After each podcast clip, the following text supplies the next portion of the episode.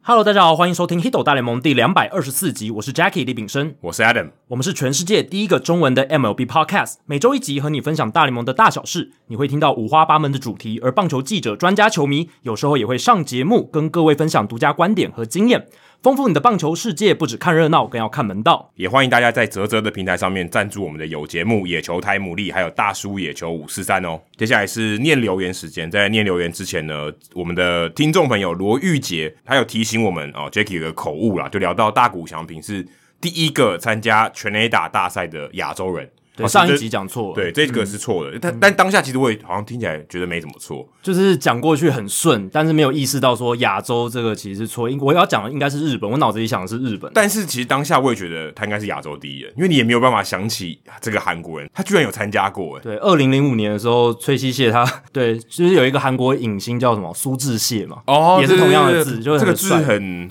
很难念啦，对而且没有这个字在中文里面很少见，很少用，基本上应该只有名字吧，应该只有韩国人的名字才会出现。对，真的。那崔西蟹他是在二零零五年那个时候有代表这个道奇队参加这个全垒打大赛。哦，完全没有任何印象，实一点都没有哎、我我真的完其实全没我有印一象，点哦，因为我我记得我人生第一次很认真看的全垒打大赛就是二零零五年那一次，然后还有巴比亚布瑞，我记得那一次，所以崔西蟹我还有一点印象。巴比亚 Breu 是那一次哦，对，二零零五年如果没有哦恶名昭彰的巴比亚 Breu 的全垒打大赛，因为他自从打全垒打大赛以后，他就整个鸟掉，嗯，就是那一年啊，我不知道，可是不知道是不是那一年欸呢？我记得 Abreu 有打过一次全垒打大赛之后，他的长打完全不见，对啊，他在洋基队的长打其实没有很多，但是他其实还是维持很好的上垒率，所以是是是应该因为是因那为一他届吧？应该是那一届，因为费城人的年代他还有打过单季三十轰嘛，如果对没记错的话，呃，对，我记得他好像是费城人的时候，就是打了全垒打大赛以后，他就鸟掉了。就后来就到洋基啊。对但我不会说他鸟掉，他只是全垒打没有超过，好像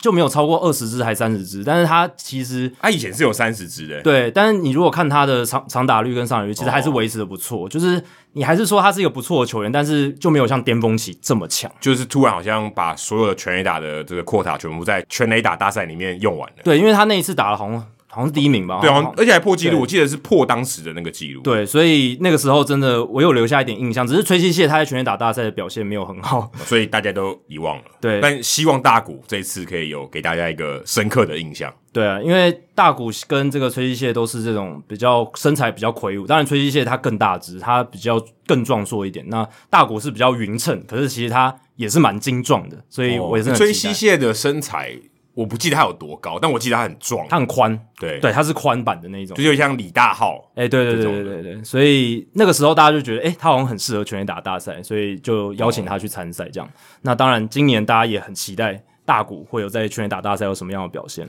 接下来是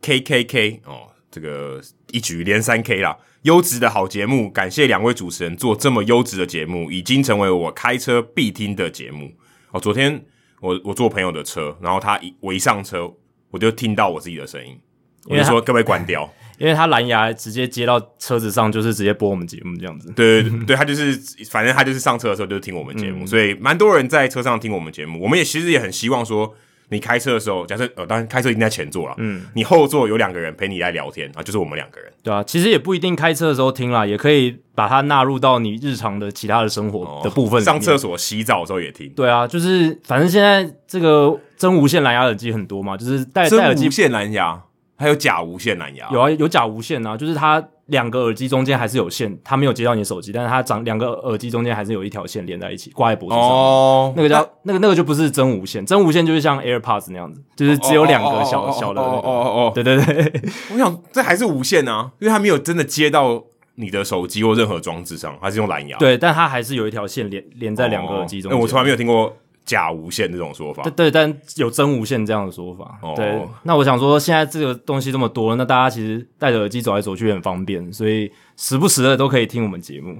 好，接下来是上一集也有留言的 Lenny Kratz Fly 哦，Fly 先生，他又来留言哦。他写说伴我度过失眠夜。两位好，我是上次对于外来物质有想法的那位 Fly 先生。首先谢谢你们在节目中给我的回馈，这好像是我第一次写信或者留言给电台，他还特别用引号留言给电台，有一种点播的感觉，很温馨。我其实我长大的过程中，我也没有写信给电台或是点播给电台过。嗯，我有一次，我有一次，我印象非常深刻是，我想要打电话进去给 ICRT，嗯因为那天是我生日，刚好也是 Ron Stewart 他跟我同一天生日，嗯然后我想要 call in 给 Ron Stewart 的节目，然后我一直 call in 不进去，后来就放弃了，大概打 call 不了二进去十分钟吧，还是没办法。可因为 call in 很多人嘛，对所以他因为他是当下那个情况，如果很多人你就挤不进去嘛，对对不像说我们写这个听众信箱或是留言的话，哦，反正你有机会挤得进来，你就会挤得进来这样。但我有打进这个电台节目过，欸就是马克信箱。哦，马克信箱，他现在是我们同事，算同行，，对他现在也在做 podcast，然后他那时候就是青春点点点嘛，哦这个对飞碟对电台非常有名的节目，还他有吴跟玛丽，对他跟玛丽一起主持的。然后那个时候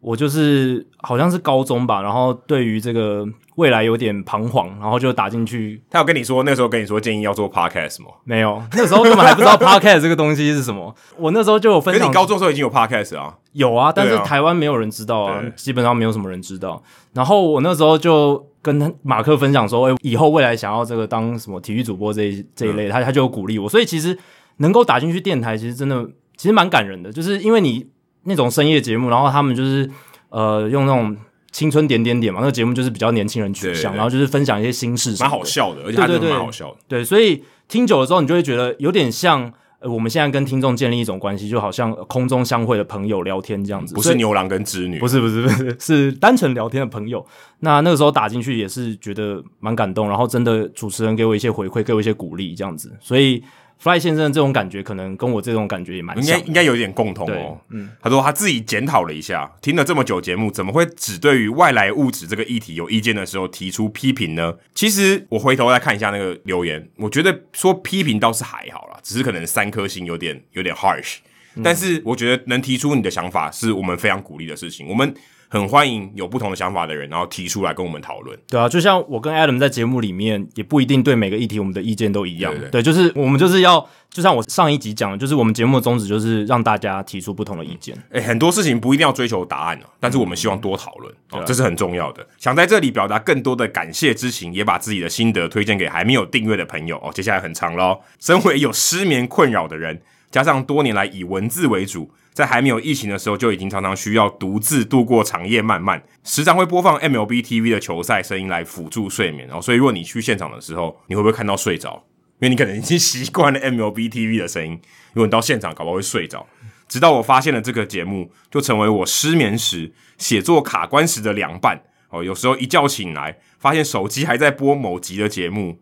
这样的意思是说，他睡的时间比我们的节目还短吗？嗯，还是说应我该他是就说继续播下对，去，就是睡前的时候他没有把它关掉，就睡着了，就就继续播下然去？后一路播到早上，然后他醒来的时候还在放这样子。哦，所以他等于睡眠的时候还在听我们节目，只是可能是阿法波的形式。 就这样，睡觉前醒来时也都听着《h i t 大联盟》，其实也有在追国外的体育 podcast 节目，但我深信台湾绝对需要自己优质土产的 podcast 节目。土产好像是你去观光旅游的时候买土产，就是本土自治的啦，对应该是讲本本土的自治就 local 的啦对哦对对对土，我看到土产的时候想说是要买什么欧米亚给吗？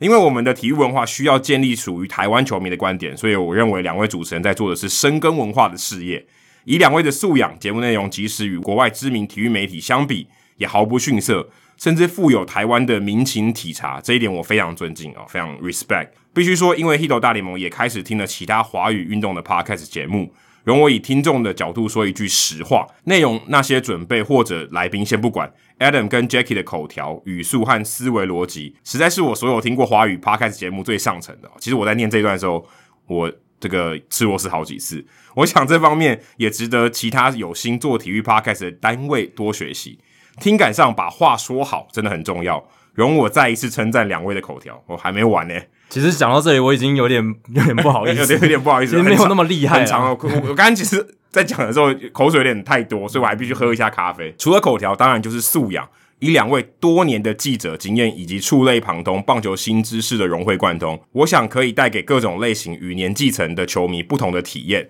跟许多人一样，我是从魔球时代开始爱上数据和棒球新知，后来也读了不少相关的书籍，当然也包括 MVP 制造机与一些资料。但是总要有那么一件事能够衔接自己对于棒球更深度的兴趣。我想这个节目正是扮演这样的角色，每周不断的跟大脑刺激，让每一天的看球都更有况味。写的有点长了哦，其实我也念的有点累了。但最后呢，我想要说的是，这个节目最迷人的地方在于两位主持人既有理性逻辑的数据战情分析，更有着非常感性的对话与交集，有吗？有时候会啦，哦，有时候会是有时候我们聊一些故事性的或人物的，对不哦对？，有很感性嘛？我我自己认为我不是一个非常在节目中非常感性的人。但是你有时候会讲到那些像人物来讲里面有一些比较感人的故事，哦你可能只是把它表达出来，但是你可能已经无意间感动了一些人。这哦样，子谢谢谢谢。作为喜爱棒球的人，需要这份说故事的感性。我甚至非常喜欢两位意见相左的小辩论时刻，觉得能有人这样讨论着棒球，真是感人，甚至是世界观不只是棒球的讨论。最后也想推荐给还没有订阅的听友们，我想如果今天还没有听的人，他可能不会读到这里啊。我不觉得大联盟这个主题是一个门槛，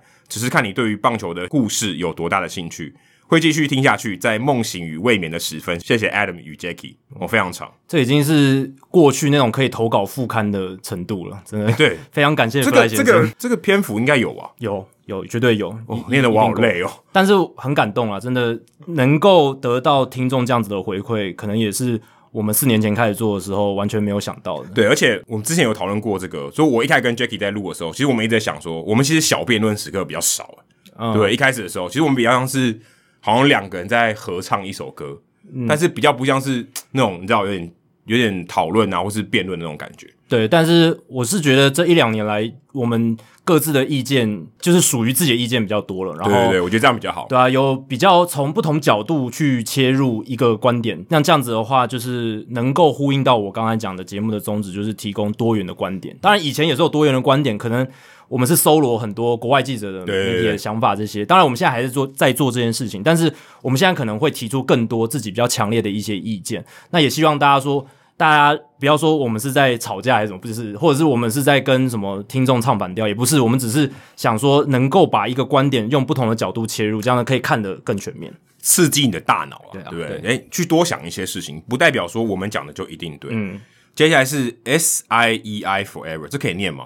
C I 我不 知道 E I S I E I S 和 E 是大写，嗯，它的标题写多给 Adam 一些 love。上一集聊到 Adam Fraser 哦，他后来进到明星赛先发嘞，嗯，他是第一名嘛，他真打的败了 Ozzy Ozzy Albies，对所以我们当时多给 Adam 一些 love 啊，真的有用诶。他写到，首先想感谢两位主持人用心做节目，让我们在疫情期间仍有分量十足的大联盟时事讨论，各种数据分析可以听。虽然对于数据我实在没有研究，各种英文缩写也记也记不清，但在久而久之耳濡目染之下哦，但是强调一下，你没有目染，因为你看不到我们。也对于一些比较简单的数据有一些基本的概念。相较数据，我更喜欢有关球员、相关从业人员、球迷等精彩的故事。听到有趣之处，常常忍不住笑了出来，再假装没事的默默控制嘴角，特别是在图书馆或在通勤的时候。前几集分别邀请了 Steven 和斯文大叔来聊光芒与巨人两队的近况和未来展望，很喜欢这样的节目形式，请球迷来介绍所支持的球队，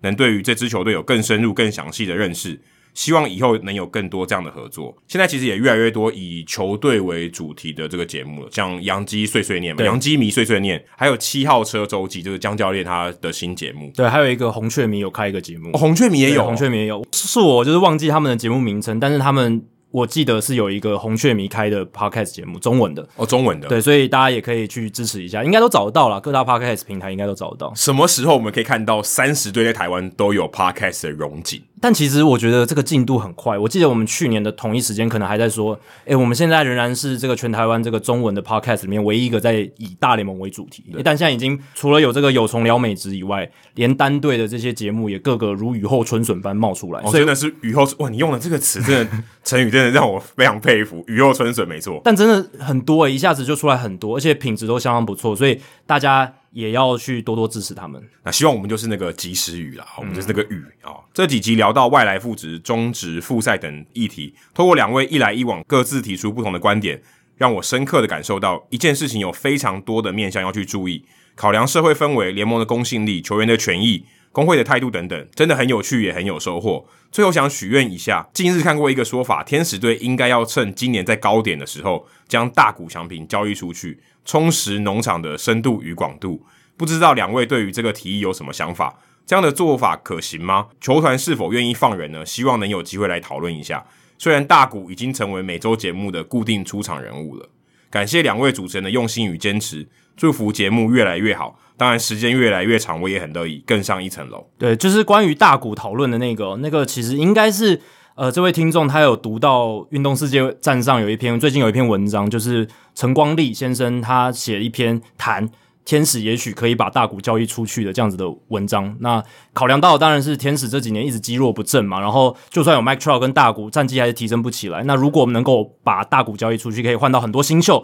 可以进行一个重建这样子，那也许在未来会比较有希望。那关于这个议题，其实我在上周有上这个运动世界嗯趴，跟他们的主持人陈君代有聊这个议题，就是聊这个。那也是嗯就从是那篇文章蛮出刚发好就。刚好符合你要的问题啊。对，所以如果你想要听到我的想法的话，呃，可以到运动世界趴这个谈大国那一集去听。那其实我在那边已经应该讲的算蛮清楚了，所以我就把你引介到运动世界趴。运动世界趴也是一个很好的节目，这样子。好，接下来是冷知识的单元哦。那这个礼拜不知道大家有没有注意到，洛基队的王牌投手 Herman Marquez 他投出一场非常精彩的比赛。六月二十九号的时候，他在主场 Coors Field 投出一场 Maddox。什么是 Maddox？就是用球数不到一百球的完投完封，非常困难。因为通常你要能够完投一场比赛，你用球数一定多嘛，但是你又要能没失分，代表你要投的好。可是你投的好，你也不能一直投好球给对手打，所以你要、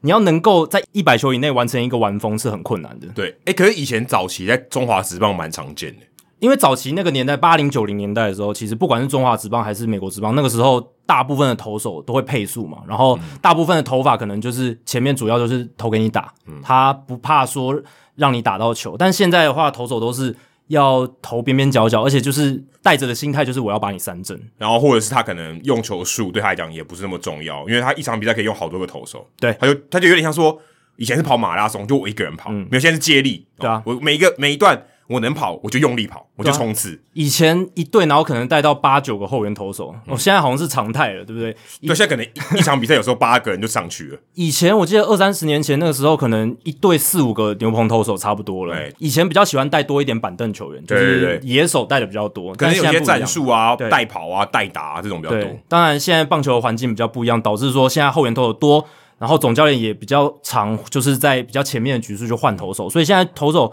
先发他们通常诶、很用力丢，呃三振数丢比较多，在这样的情况下真的很难投出 Maddox，所以。Herman Marquez 他在六月二十九号那一场是非常厉害，我觉得更厉害的是他是在他的主场 Coors Field 这个打者天堂投出来的，因为大家都知道 Coors Field 因为在海拔高的地方，空气稀薄，所以球很容易乱飞，然后球也打得比较强，所以大部分的投手在那边成绩通常都都不好。那场比赛呢，Herman Marquez 还差点投出了弯打比赛，他最终只被打出一支安打，完成了他的那一场 Maddox。而 Herman Marquez 他也成为史上仅仅第四位哦，在 Coors Field 投出完投完封，而且被安打数不超过一支的这样子的投手，而且呢，也是史上第一位达成此成就的洛基投手，也就是在他之前没有人在他们自己主场投出被安打数不超过一支的完投。所以他是少数洛基队投手，算是克服了这个这个洛基队主场的对于投手的一个魔咒。对啊，你通常会想说自家的主场应该比较熟悉，那洛基投手应或者该是比较能破解吧？对，或者说他就是适合这个主场的调性，他会来这个球队。对，或者是球队知道他适合这样的特性对对对才会找找他他来。不管怎么样，因你会预期这样，可是反而是 Coors Field 洛基队本身的投手反而都还没出现过，Marcus 是第一人。那我刚刚讲到他是第四位嘛，如果你不算只是洛基的投手的话，有三位客队的投手有在洛基球场 Coors Field 投出过这种被安打数不超过一支的完投。那史上第一位是一九九五年九月十七日的这个马林鱼队的投手 Pat Rap。那我想问大家的是，大家知道第二位跟第三位是谁吗？那这两位，我觉得你只要是王建民时期开始看棒球的球迷的话，应该都会知道，他们都是应该是让大家耳熟能详的人物。那有两个提示，第一个提示是，其中一位他是道奇队的投手，嗯，道奇队蛮很知名的投手野。猫英雄，哎、这个对你已经答出 来了，因为因为他有投过五安打比赛嘛。哎、对，就是在 Coors，哎、 Field 这样哦，对，你已经 哎、大答家出我一个 我已经答对一个了，没关系没关系，这个其实我本来就是要给大家，因为我相信因为你没有很多提人示给我道奇队投手，我也会猜野猫英雄，因为你本来就知道他在 Coors Field 投出过一场无安打比赛，也是唯一一场嘛。对我记得是就是没错 Crossfield 唯一一场，就是 Coors Field 唯一不知一道场，他这今年会不会去那个、哎明星赛开个球，那还不错啊，对吧、不知道可不可以去啊？他应该算是 Crossfield 球场里面最强的投手啊，如果你说就是呃单单场表现单场表现来讲就是最强的啊、应因该为是吧？从来没有人能够在 Coors Field 投出过无安打比赛。就当他然一，个人，当然你，你要论说什么要比那个三振保送，或者是跟他其他这种细部的数据这种主宰力的哦话，我还不确定，因为我没有仔细去看。但至少你从安打这个记录上面，他确实是唯一一个，嗯，就是完而投且完记都录没有上安他打，就是无安打，就他一个人了，就他一个人也没有什么其他人可以跟他比。被安打数不超过一支的这种完投，就只有这四场而已了，对不对？包含他这场在里面，所以他就是唯一一场完打比赛。那剩下的最后一场，第三场是谁投出来的？大家可以想一下。他是待过蓝鸟跟费城人的吗？嗯，不是，哦，不是那个，对，不是那个。哦，那个也是来自丹佛的。我要给大家一个提示，这个第三位投手他是曾经连两年拿下单季二十胜的强投哦。Roy Holiday 有没有连两你年？可直接把我戳破哦，对啊，因为你那个讲的太明显了，但不是 Roy Holiday，我直接跟大家讲，不是 Roy Holiday，哦，不是瑞哈的，没错。所以大家可以想一下，诶、所以大家可以想一下，诶、谁在这个 Course 那你 Field 出现被安打数不超过一支的这种完投，可以提一下年代吗？你说王建民的时代，差不多，对，差不多就是王建民的就年代呃，可能是呃两千年中后段，中后段，因为其实年代已经缩了很小了嘛，因为 Course Field 它就呃 c o s p i 是没有很久啊，对不到二三十年，二十六二七年，对，因为洛基队是一九九三年扩编的球对队，对对，算二八年了，对所以它其实并不是很老的球队，然后球场的使用的年数也不是特别多，但就给大家一个傻逼数啦，就是二两千年到二零一零年这中间，不是九零年代，也不是最近十年，哦，那这样说的蛮少的，对啊而而且二十胜，那那个应该蛮好猜的啦蛮。好猜，大家可以稍微想一下。那这个解答我们会在主节目聊完之后跟大家揭晓。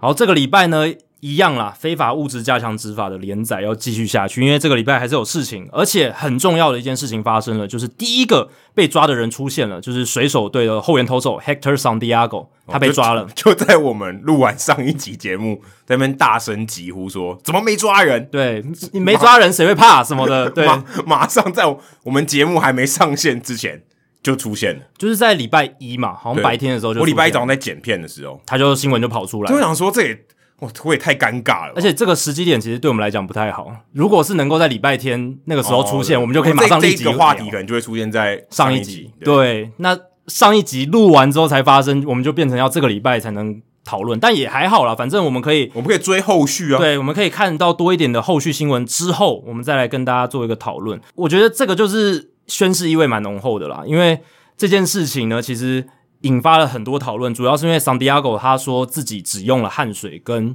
松香 （Rosenbach） 止滑粉这两个东西，他没有用其他什么 spatter tag 什么更粘的物质，也没有，甚至没有用防晒乳。他说他以前是会用防晒乳跟 rosin，就是松香的，但是因为要开始加强执法，他才改用这个汗水跟松香。算是有应变啊， 可以这样讲吗？对，算有是应变，对，就是他有，哎、他因为这个心智上路，哎、那我开始听话，对。那他原本只用呃松香跟防晒乳代表什么？代表他不是那个 spiral tag 那一派，他不是说要增加转速那一种的，嗯，不是产品挂，他是要增加握球力，他是单纯的不希望砸到打者那一种。我我自己会这样分类啦，哦我不，我好好妙、哦，你会这样分类？对，因为啊你我用不会，我不我不知道他目的耶，因为防晒乳跟松香加起来，就是它的这种粘度就跟 Spider Tag 差很多。哦哦，你就哦，你就年度来看，要粘粘度来看啊，因为有些投手他真的是为了增加转速，会去用更粘的物质。可是我会觉得说，与其你用年度来看，应该要用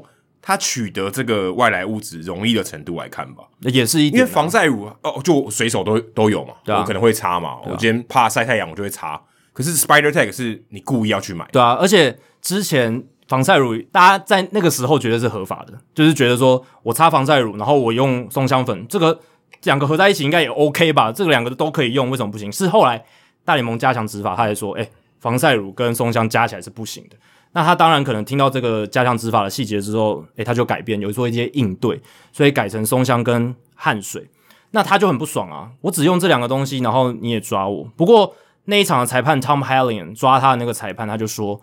不是因为他用止滑粉跟汗水这个东西违规，是他把这两个东西混合之后，就是有涂到他的这个手套上面。对，所以手套上发现这个微量的物质，对，然后那个物质目前我们还不能百分之百确定到底是什么。可是如果我们相信 San Diego 的话，那就是止滑粉。那其实大联脂盟肪粉跟它的汗啦，啊对止滑粉跟阿汗，但是其实大联盟的规则是有写说，其实止滑粉是不能涂涂在手呃手套上手。套或任何其他的这个你的器具上面，你就只能弄在手上跟球这样。，对，这个我觉得很合理，可是你很难避免呢、欸哎很难啊呐、你、如果今天外野手一个飞扑，我接杀，然后我拍手，我拍手套，对啊，那不就错赛，对不对？而且因为哎、大家常常用手套拍手嘛，对不对？对啊，说哦，这球打的很棒，然后就拍拍拍，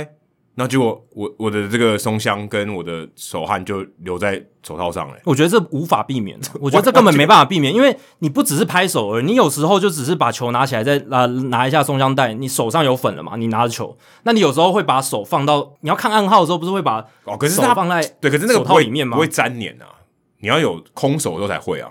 但你它如果是手上有握东西的时候，它应该不会粘黏到手套上吧？但是你的粉会沾到手套上啊，很难避免吧？对，对你要完全避免是很难。可是我说，对啊如果它它那样那一块的话，它有可能是涂在上面比的感较觉大量的一块的话，可能真的是用拍的啊或什么，它就会留下比较大的面积。但我觉得还是很难避免啊，对你很难避免就是你手有时候还是会去摸手套，你不可能说完全手没有碰到手套，所以接下来要规定说手完全不能碰手套嘛，这这不合理啊，对不对？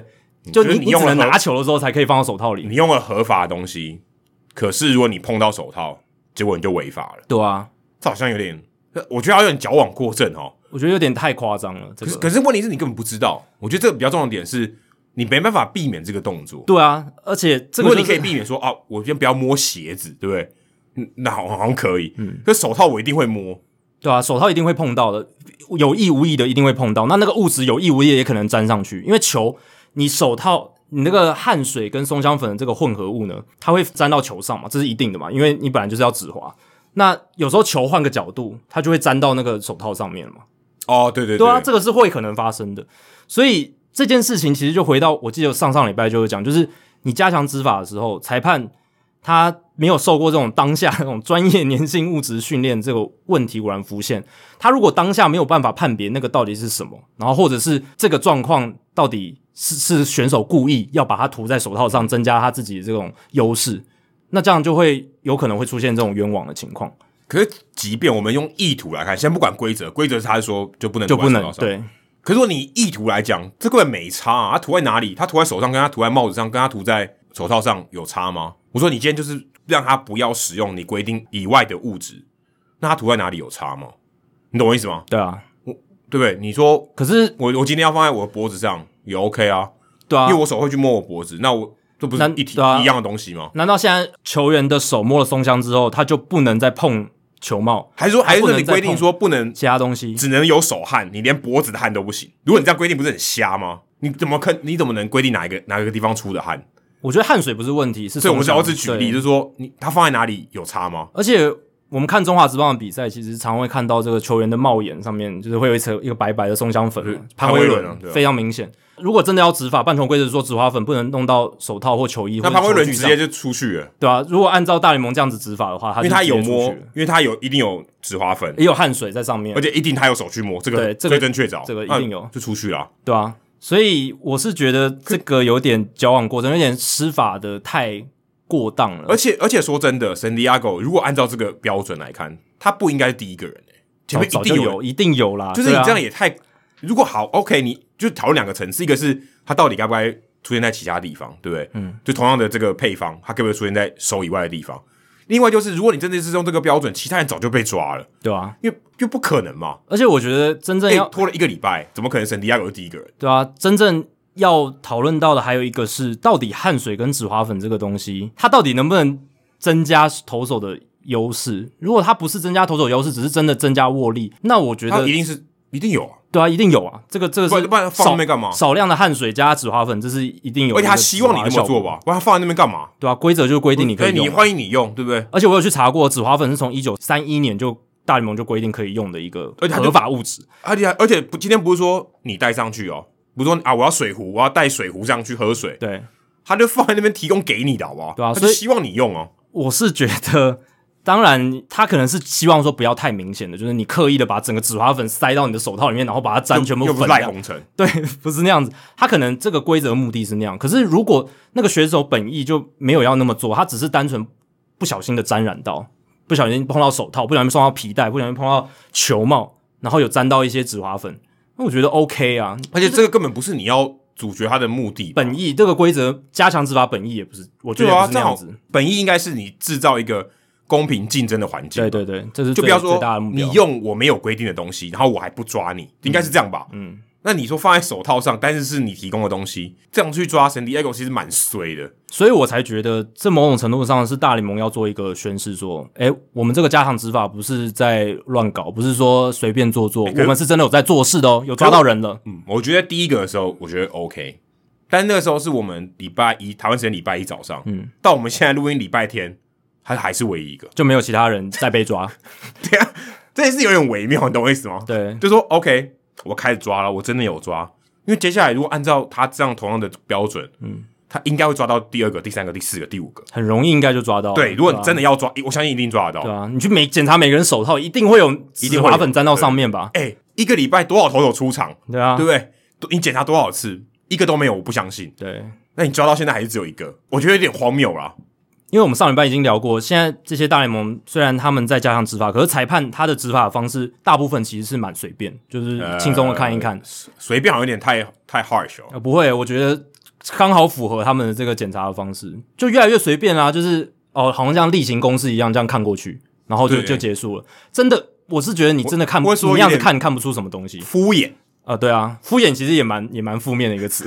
就呃，我虚有应故事。哎、哦，我有看哦，就这样。我有做哦，哎、我有检查，我但有我有做这我个也例没行有，检查，我也没有真的认真看，我不知道。我只是觉得神迪亚狗比较倒霉。对，当然他被驱逐出场嘛。San Diego 在那一天六月二十七号，他是六月二十六号补赛，所以他那一场其实是被写在官方记录是在六月二十六号，但其实比赛时间是在六月二十七号。他那场比赛就被驱逐出场了，他投二点一局，然后被打三支安打，四次三振掉一分。他是在下场的时候被抓，对对对下场的时候被抓。那后来呢？大联盟就要去检查这个物质嘛，然后检查他的手套上面是不是真的有纸花粉。哎那就果他们后来发现真的有，所以他们就开了这个十场比赛的这个竞赛哎、。等一下，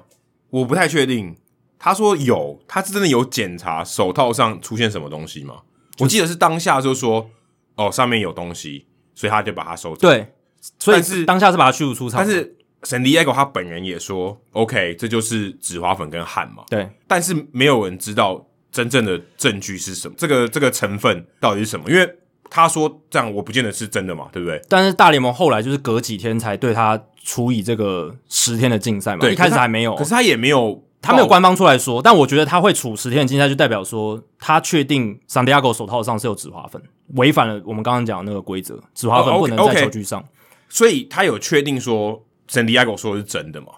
哦，这个他也没有说啊，你懂我意思？就是他有可能说神迪 Diego 说哦，就是纸花粉跟汗，结果我去检查，诶其实不是，然后你告诉我它是什么成分，没有他他没有说什么，他没有说额外的话，他也没有说就是纸花粉跟汗，好像也也没也没有这样说，这个是我自己揣测的。但是因为他们也没有特来特别出来说明，我觉得所以应该要说，就说 OK，就像一个报告嘛，检验报告对，到底是什哦么？真的是松香粉，就是紫花粉跟汗。OK，但是你违规，哦，这样 OK，对，但是至少你要有一个。嗯这虽然我已经觉得不 OK 啦，只是说这个报告我觉得 OK，但是你连报告都没有，现在能够作为这个裁判依据的，就是裁判他们自己的说法，就 Tom h i l a n 他说的，就是因为他把它弄到了这个手套上面，然后因为这样罚我，对，因我为这可以样接子受打。，对，但是所你以告诉我外来物质是什么？就是那个物质到底是什么？就纸花粉啊，没有，那是 San Diego 说的啊，大联盟没有说这件事情、欸。对他他们收回去了嘛，但是他们没有说确切到底是什么，但是 h i l a n 是说是纸花粉沾到那上面，所以他他说不行，那个哦也是、所以他他就是 CSI 就对了，对，其实他 h i l a n 在当天就说了这句话嘛，就是那一天就说了这句话，还是要检查啊。你都已经收走，那如果就就不要收走了啊、对啊，你收走不就要检查吗？对啊还是你不能放在名人堂博物馆吗？但他们后来就没有提出什么报告或者是额外的说明，就直接处以竞赛。但重点是，这个竞赛是还没有被实行的，对，可是如果是这样，还有什么好 appeal 的？还有什么好上诉的？所以 San Diego 现在在做这件事，就看说到底是不是大联盟那边能不能提出一些证据，或者是对，因为检验以现在荒结谬果的规则，它的确是触法了嘛。对啊嗯这这我觉得这是我同意的。OK，你就是触法，只是你被，而且你刚好被抓了，你比较倒霉。那你现在有什么好上上诉的？我我觉得 San Diego 上诉就是去看说大联盟对于这件事情的拿捏，它那个尺度标准到底在哪里。哦，就或者就是逼我或者逼迫对你把检验报告交出来，说对到底是什么。好，你今天还是要给我个说明，我不能这样死的不明不白，哦我还是要知道说。好，但但是你一定会死。对我还是要确认说，你给我一个官方的说法，好，就是纸花粉沾到了这个手套上面不行，好，我要我至少要知道得到这个死亡证明。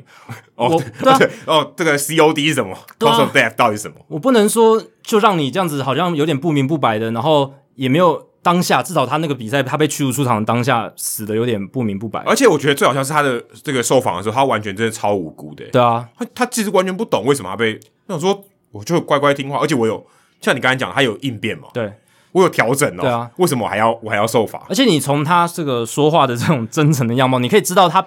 就算以前用这个防晒乳跟止滑粉，他也不是为了要增加自己的优势什么，他应该就是真的只是要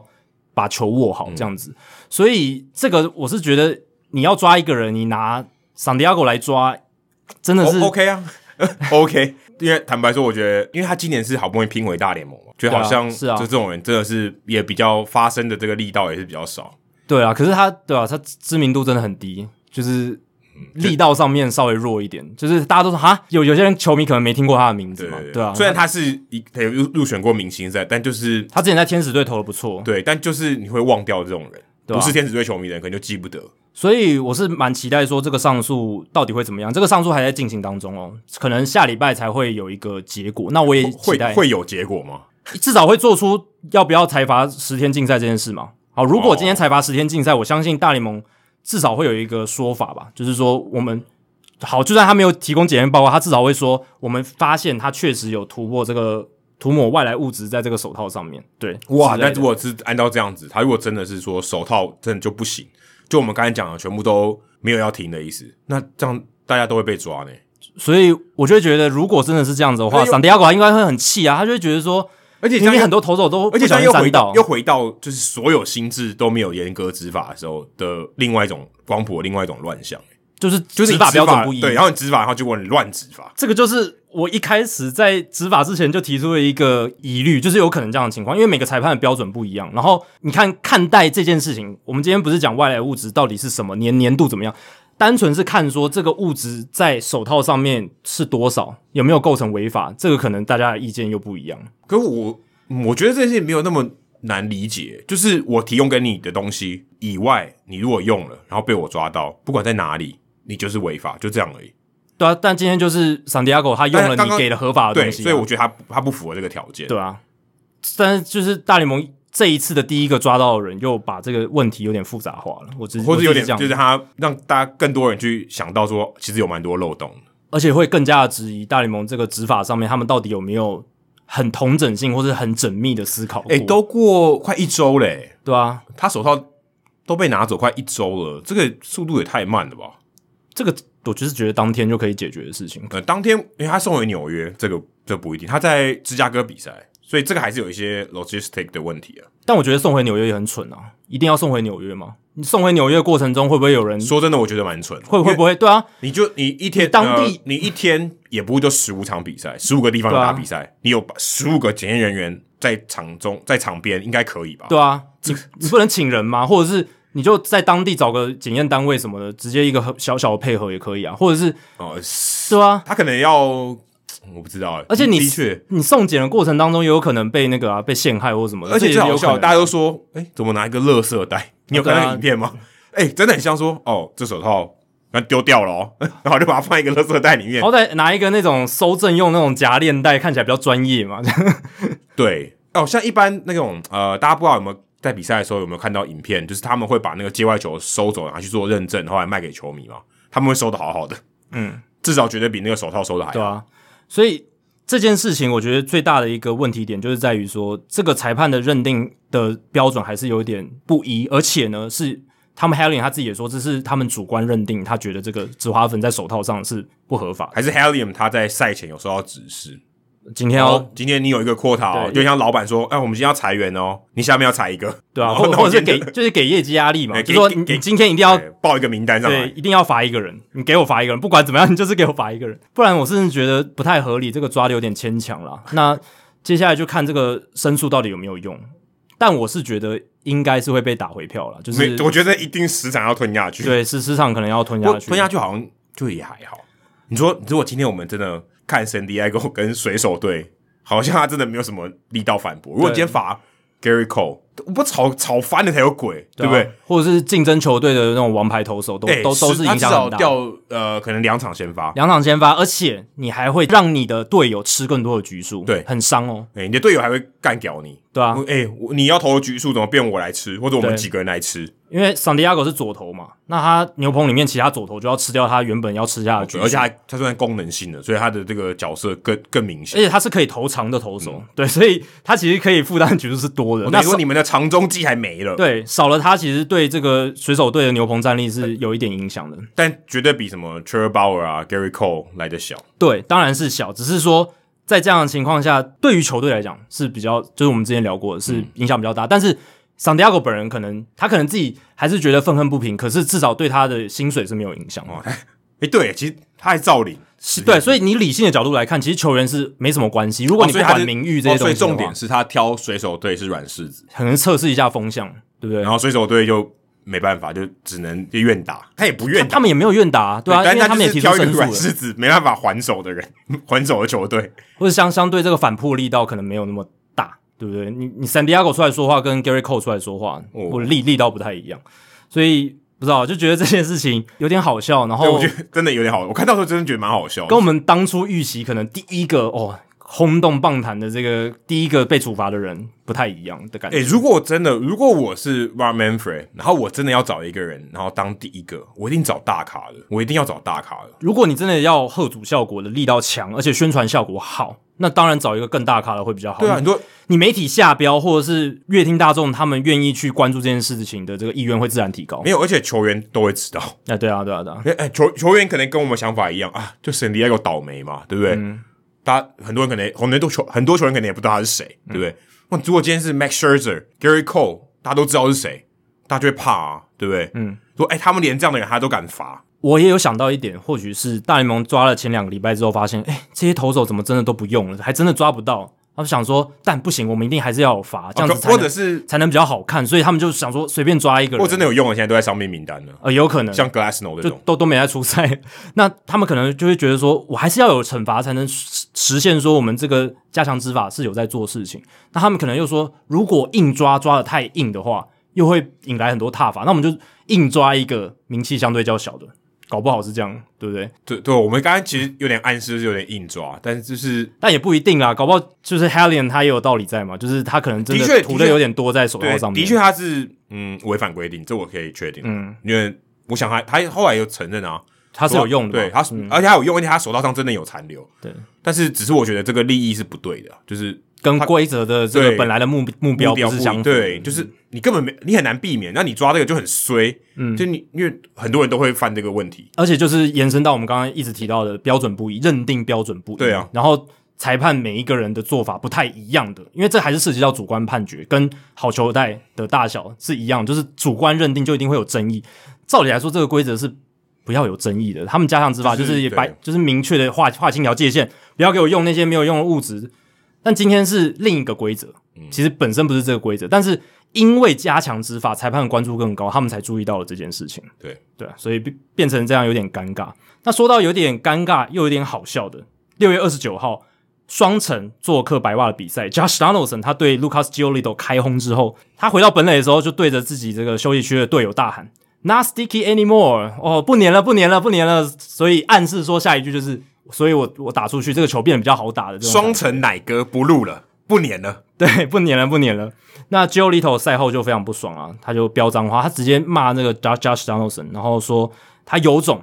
，Josh Donaldson，你有种就对着我说那句话，你干嘛这那样子，有点好像很小人的那种感觉。就哎、我觉得举了一手这这番话我不能认同、哎。嗯，我也是，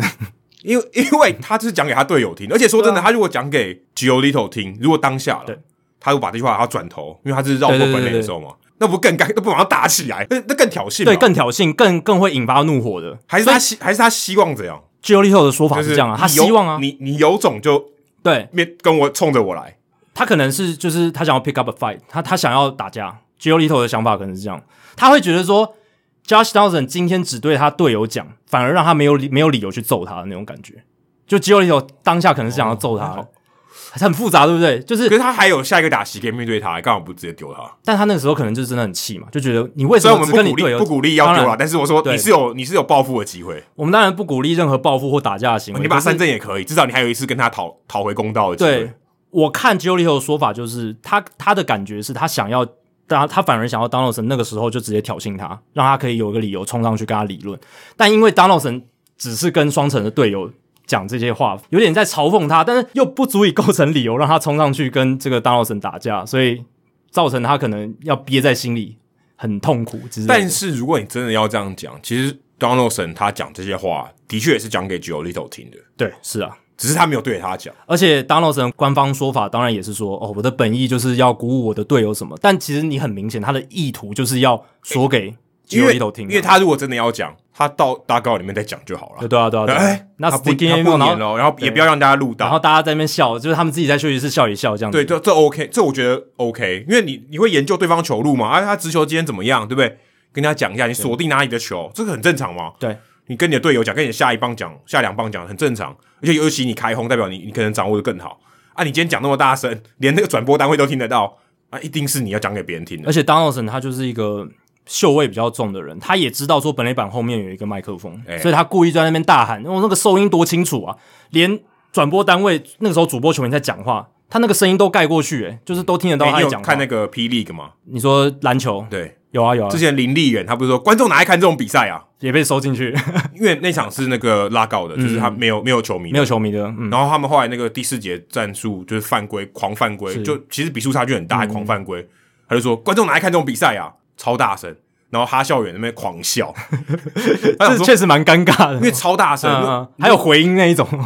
因为现场没有观众，对完全没有，所以他就收的超清楚，嗯所以有有点类似这种情况。哦对啊，但是他可能你刚刚讲那个案例，他可能不是故意要讲给观众听的吧，哦，没有，他讲给那个对方的教练，对方的教练听。你说你都这样，你还该搞这种？对，但我觉得 Donaldson 他的意图是他要让全世界都知道他他讲这个话，哦这个蛮明，我觉得蛮明显的，他就是想要让大家知道，全全世界会太多，就是所有看这场比赛的人啊，全世界都看得到 MLB TV 嘛，只要你有网络哦的地方，所以 Donaldson 他当然也在记者会讲说，他说这句话当然是鼓舞队友，但是他也有证据的、啊，因为 Giolito 他的转速真的降降蛮多的，，对，因为 Giolito 就是他的十二个片单里面，对，绝对在里面。而且 Giolito 降的是很明显哦，大部分的投手都是从六月初那时候大联盟发备忘录的时候就开始慢慢做一些阴应跟调整了嘛。诶 g i o l i t o 不是，他用到最后一刻，他在六月二十一号那一天的时候，大联盟宣布要加强执法那一天，转速急剧的下滑，四缝线速球、滑球、曲球三种球路全部。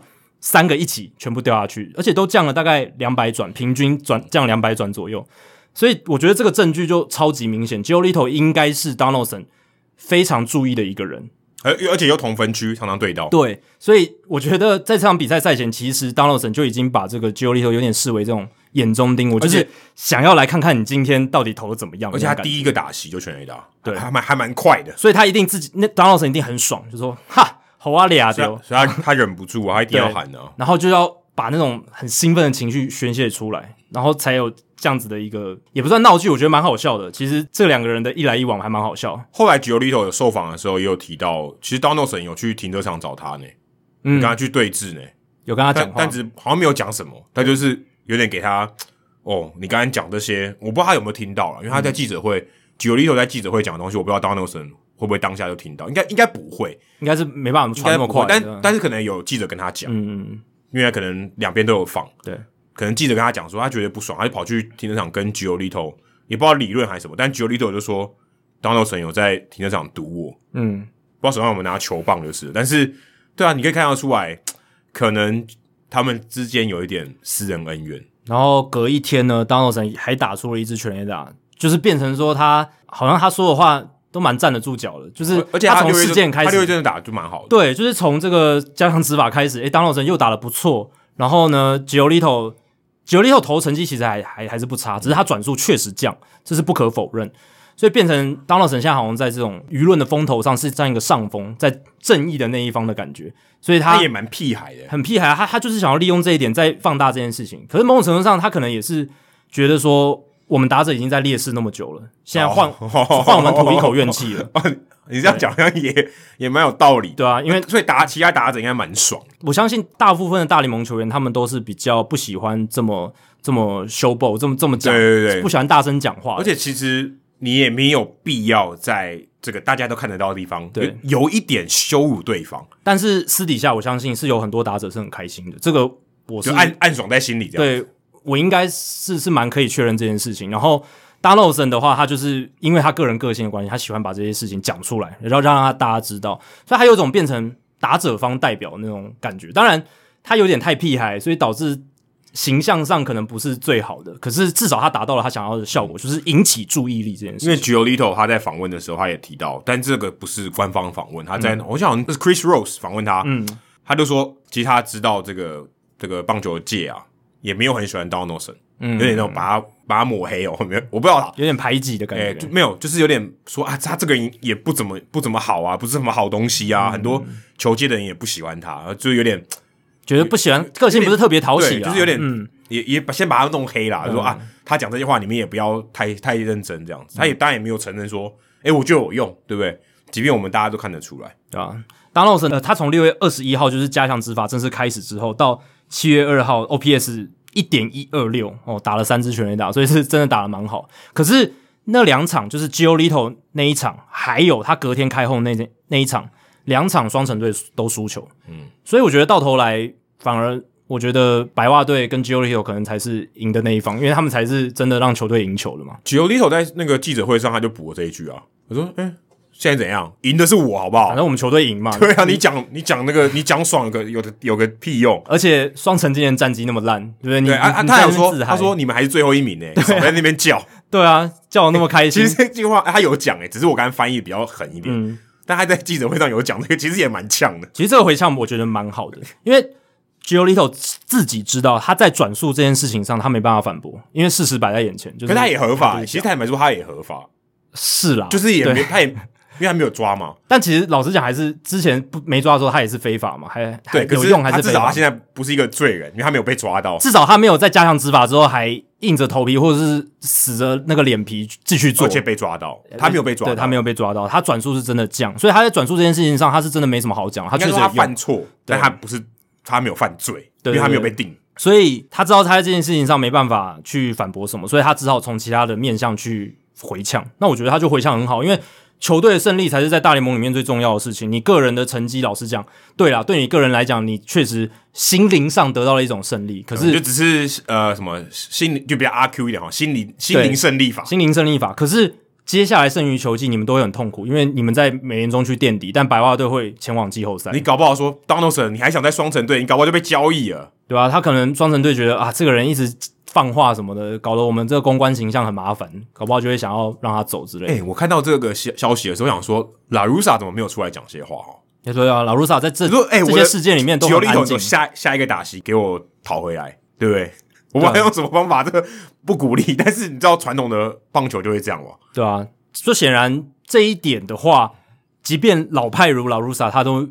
已经有改改变一些有点做法吞。下去的感对，觉。我觉得这个如果在以前他在红雀队或者是在运动家更早的时候，他应该就是可能会嗯叫选手去砸人。应该会哦，我不然不管是可能两个打席，可能叫别的投手来丢，嗯对啊或者是下一个下一场比赛马上就丢他。对，那说到这个非法物质的加强执法，其实还有很多延伸的讨论。那有一个是 Buster Oni，这个我常常听他节目的这个大记者，ESPN ，E 的大记者，他就在六月二十九号写了一篇文章，提出了一个蛮有趣的议题哦。他说，加强执法之后呢，其实加强执法之前就开始嘛，就是投手开始做这些调整，因应说他们不能用外来物质的状况，然后要做调整之后，各队他们在评估这些球员的能力，还有他未来的成绩的时候，都要做出改变，都要做出一些校正，甚至是因为在明星赛期间。大联盟同时会举行季中业余选秀，连大学球员、高中球员的这些他们的投球的成绩，可能都要重新的校正跟评估，因为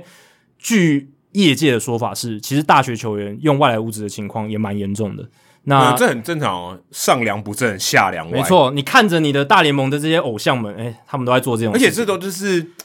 他就是同一个业界嘛，对啊，啊，这种人会流通的。一定会。然后你大联盟呃机会成本更大，因为你被抓到这个你损失更多。那大学相对还好而，且大学也还没有开始抓的那么严嘛，就是 肯定没 有。啊大联盟都抓成这样，你大学联盟 会抓得更好。我才不大联盟相信才刚刚开始嘞、才刚刚开始加强执法，所以大学的联赛里面，其实巴斯欧尼就有在报道里面讲，有一个分区，就是一个 conference，他们其实里面这个转速非常夸张，就是已经有有球探把这点点出来了，他没有具名是哪一个那个 conference 哪一个分区啦，但是他意思就是说这个问题在大学棒球界也存在，所以接下来哦，大联盟这些球队他们知道说未来这些投手上到大联盟之后，或者是他们接下来要做交易补强，这些球员来到自己的球队，他们都得面临相同的这个加强外来物质执法的这些规定。那他的实力到底跟以前的成绩要怎么样做一个校正？我得到了，我换到这个投手跟他以前到底是不是一样的投手？哦，这个是一个很值得这些球探还有这些各队他们在校正评估上，在去找寻他们适合他们球队战力补强的这些球员的时候，需要考虑的一个议题。其实简单一点来说，你就很像你看一些美女，以前是有滤镜的，现在滤镜都要拿掉，嗯或是哎她有化妆哦，原来差这么多，对啊，就是算是外来物质，所以他们现在等于评估，哎、到底漂亮不漂亮，或是她原本的长相到底是什么，哦，大家重新评估，对啊因，为原本你看不出来有滤镜诶，欸或者它有修图，嗯，修的很自然，而且转速这么高，我居然发现、哦原来不是这样子，它可能有多加了一些它大家原本不应该做的事情。对啊，或者是说原本一道菜它都会加某种调味料，然后今天规定你都不能加那个哎、调味味料，道开始不太就一样。变了，同同样的食材哦，但是味道就不太一样。哎、可我觉得这到头来都还是因为大家太追求转速这种东西了。是啊，是啊如，果今天说我没办法追求，我知道转速很高，可是多高我不知道，因为以前没有这些这些器材。你一旦有以后，大家又去在意那个数字，才会有这种可以说歪风吗？对啊，可以就是歪风，因为你如果没有办法去衡量，其实这个东西也不是很重要。对啊，但是就是因为可以衡量了，而且有科学的实证证明说，增加转速可以增加你的球的位移。哇，那这等于是威力啦，对等于你的球的威力会可以可以有有形的增加，那你自然在这种高竞争环境下，你为了争取任何的竞争优势，你会无所不用其极的去争取。所以你有些人甚至是被逼迫着这样做，他可能本来没有在做这件事，他都被逼着在哦大势所趋情有况像下，整形嗯哦，你去对啊参加选美比赛，你整形，对啊，或隆乳之类的，你可能你为了一定要有占有点类似这种概念对哦啊，就是我原本要天然美女，对，然后结果但其实都不天天然，对，就是大家为了要变成选美皇后，然后可能会去其实做蛮一些类似动这手种脚概念的、欸。对啊，对啊，对啊。然然后后哦，我们今天发现原来大家都是整过的，而且哇，接下来我们要怎么评断美女？重点是原本的大会还不抓，诶，哦他对明明对知道对那个美女有在隆乳，那个美女有在隆鼻，他都不抓，因为如果真的是这样的话，大家好像不是在选美哦，就就不是，就是比选作弊大赛啊，不是的，不能这样讲，就是选整形谁的整形技术比较好，谁做作弊做的多嘛，对不对？没有，或者是整形医术、整形的这个技技术术更高谁比较好超对，对啊谁的整形的成品比较好？对啊，所以像有被受到影响的，就是像 Gary Richards，Gary Richards 就红袜队辛巴投手，他抱怨自己不能使用外来物质之后呢，他就要改变他曲球的投法。确实，你如果去看他的曲球，他在加强执法之前，他的曲球大概七十几英里。然后加强执法之后，他变成投一颗大慢速的那种曲球，六十英里左右。然后呢，他还临时生出了一颗新的变速球。他说：“没办法，我现在曲球没办法像以前那样投了，那我必须要有一个速度稍微快一点的这种变化球种。”所以他就新增了一颗新学的变速球，这样。所以等于说他是 on the fly，在这个球季当中，为了应应这个加强执法，他做出了一些转变。但是他他的语气是比较抱怨的感觉啦，就是觉得说啊，那那也叫衰啊，而且他的可能很多策略或他习惯都要改变。配球也要改变了嘛，因为他曲球可能没办法像以前那样的投。对我查了一下他的这些客观的资料，他原本在这个我们做分水岭就开始抓之前，开始有这个 memo 之前是两千五百八十六转，他的这个四缝线的转速，然后他开始这个 memo 出来以后是两千四百六十转，但差一百多转，嗯，其实蛮明显的，因为已经丢了很多球，而且他的这个配球的模式也不一样哦。开始抓了以后，他攻击这个好球带上缘，我们说一二三，或是一二三更上面一点点，就 high fastball 啊，有没有对你好球带也不管，但就是 high fastball 从十七点四掉到十三点五，他等于少配了一些这种 high fastball，因为他的威力下降了，他原本他的这个尾劲比较好，对我现在丢到这里，我的这个威力没那么好，我少丢一点，对啊，这个我们之前有讲嘛，就是因为转速四，尤其是四缝线速球的转速下降，在这种没有外来物质的情况下，所以原本靠着外来物质增加转速，它可以让这些 have fastball 高的四缝线速球看起来很有那种视觉上窜的效果，但现在这个上窜的效果变差了，变所以差了所以配球上面，诶、真的印证下来，真的是会做一些改变，不管是投低，或是多配一些深卡球、二缝线的速球等等，这个都是投手会做出的改变。那我觉得 Richard 他会加变速球，也是考量到说变速球它是一个不依赖转速的一个球种，所以哦很多对对投手也开始会想说，那我也来多丢一点变速球这样子。而且他的需求也掉蛮多的，十七点二变成十点零，对啊，威力下降啦、就是转速没那么快，他可能下坠的这个速度或位移减少了，这个都会影响。讲白点是变得更好打。哎、对对诶、诶今天打者掌握的程度可以更好，因为你变化幅度没那么大了。对啊，而且他这个需求的速度变那么慢，某种程度上可能也是要用一种，就是怎么讲，哦，可能已经打不是用位移，而是速差。对用打者从来没看过的一种新的形态的需求来混淆打者，然后以以前可能我觉得是靠球的威力吧，就是或位 OK，移，对，就是这个球真的太难打。对但现在我是靠速差，哎、我就因为速差跟好好打不好打没有关系，比较跟配球有对，关系。当然原本还是有速差，只是他现在用更大的速差对来来着重在速差这一块上面，对对对对吧、啊所以这可能也是一个做法。那现在就是业余选秀快要到了，七月中，然后季中交易七月底、哦，我觉说真的，我觉得集中交易影响比较大，因为都会影响，有点像说，哎、我们要选美了哦，今天我们这个是选别队的嘛，哦我要挑别队的这个好的球员。突然大家全部卸妆，嗯对我原本的这些都资素料颜了， 我全部的资料都要重做，你知道对吗？啊，我就看了那个 Eno Series，他在七月一号有刊出一篇文章，就是他用比较宏观的这些数据去看，就是从加强执法以来到六月三十号这些球员这个转速的变化，他就发现说有两百零四个投手，大概他收集的这个样本里面百分之五十四。哦，超过一半的选手，他们都有这个数据上显著的掉转速，哦，就是 statistically significant，就是数据上是显就著是的可。能超过百分之九十五的信信赖区间，对，然然后后两个标准差以上了。呃，然后接下来是有一百四十五名投手，就是百分之三十八样本里面有百分之三十八的人掉了大概至少一个标准差，等于在六十六点四，对，那至少就是掉了一百一十五转，平均每英里掉一点一转，所以至少有百分之三十八的人是掉一百转以上，平均来讲，然后有六十三位投手，也就是百分之十七的投手，他们是掉两个标准差以上。也就是百分之九十五的新兴水准，它有用了。对，所以在一般常态分布的话，你会预期说应该只有百分之三的人掉那么多，嗯可是现在数据显示出来是有百分之十七的人是掉这么大两个标准差的转速，也就是没有误差了啦，就是对啊我的误差已经几乎可以忽略了，就是我我已经可以确定它有用了啦。对，然后 Eno Cyrus 就把这六十三个，就是这百分之十七个掉转速掉那么多的投手，把它列为就是应该是有在用 Spiral Tag 那种真的是刻意要增加转速的投手。哦，就是追求转速，对，那我刚刚前面提到百分之五十四的那一群，可能就是像 San Diego 那样子，哎，可能就比是较刺呃防晒乳比较跟呃止滑粉。比较没那么黏的外来物，对对对对对，他可能真的是为了这个止滑，然后可是不要转速也不要差这么湿多头，哦，也会啊也会啊。如果真的没用防晒乳的话，是是有可能的，那个蛮明也算蛮明显的。也蛮蛮也蛮明显的、啊。那他也去发现说，这个转速下降会导致这个四缝线速球还有曲球这种比较仰赖转速创造位移的球路减少了位移，这个跟我们刚才有讲了，这个这个这个理论跟数据都印证了。对，虽然可以说尝试了，已经变科学对尝试了。但他要点出一点是，整体来说，四缝线球的威力被影响的程度是最大，就是他球威掉的最多，所以这个是一个呃，大家可以去思考的一个面向。再来是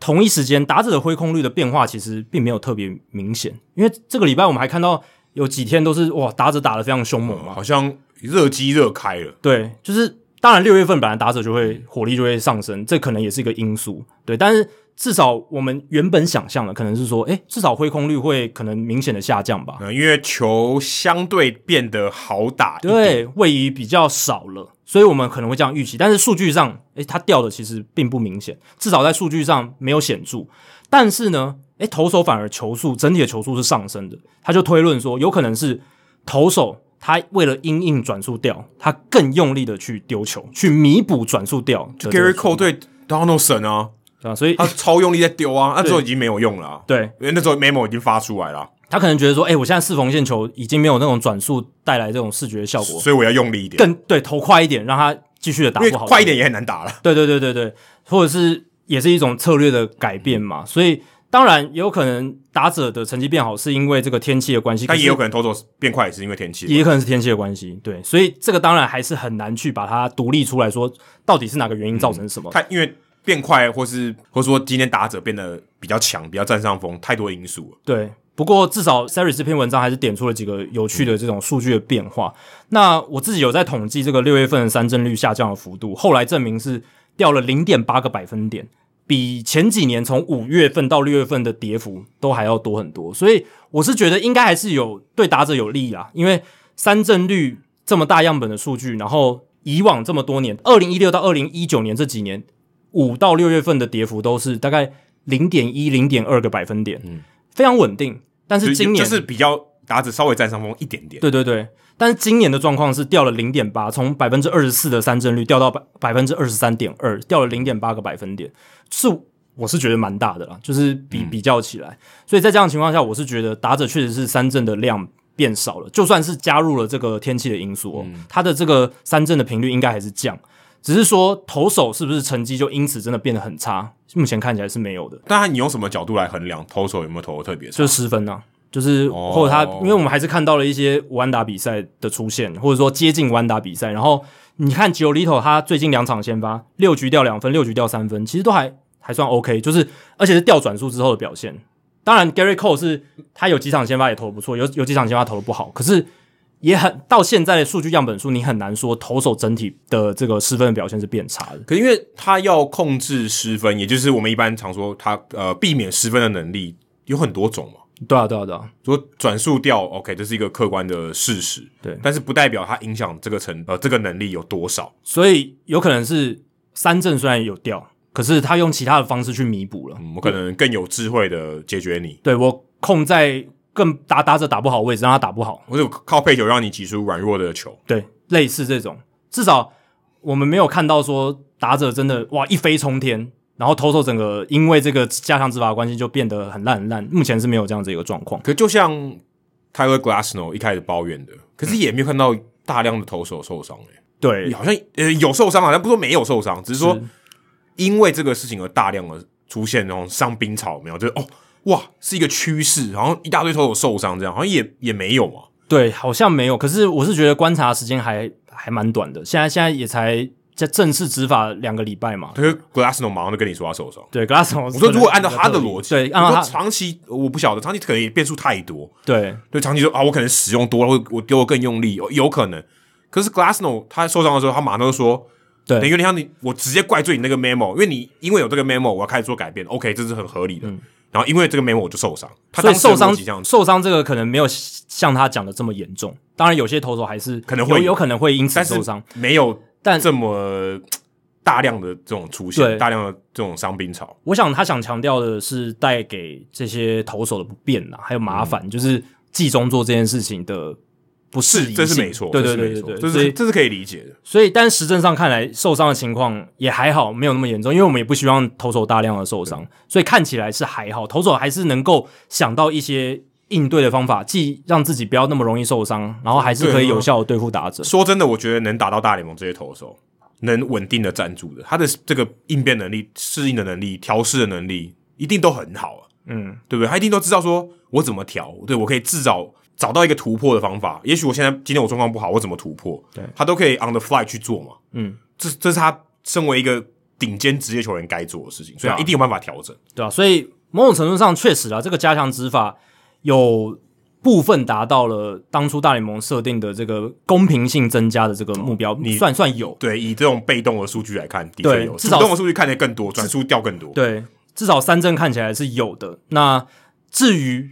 到底整个成效会是如何，我觉得还要再看整个剩余球季的数据，我们再来做一个比较大型的回顾说，到底这个加强执法对于整个大联盟长期下来它的影响是什么？或许有可能是转速这个东西，它对于投手的实力增加，还有它的这个压制力增加，其实比我们想象中的小呢。这也是一个可能性，也是一个方向，可以大家去思考的。这个 Saris 他们也也说还需要再做更多的研究跟这个数据的累积。嗯我刚更正一下，应该说直接的数据啊，转速都直接的数据嘛，对对对对啊因为球本来就是你很忙很，你可以直接的施加在球上。那间接的数据像什么三振啊、三振胜场 ERA 啊对 ERA 或者打着打着怎么样，这是比较间接的。没错嗯但是间接的也可以看出来一些东西，这样子。那说到这个表现的变化呢，其实纽约洋基队今年的战绩上面出现的这个高低起伏也蛮多的。那在我们录音这天的最近，他们又跌到了一个谷底，因为他们今天又输给了纽约大都会队，近七战输了六场，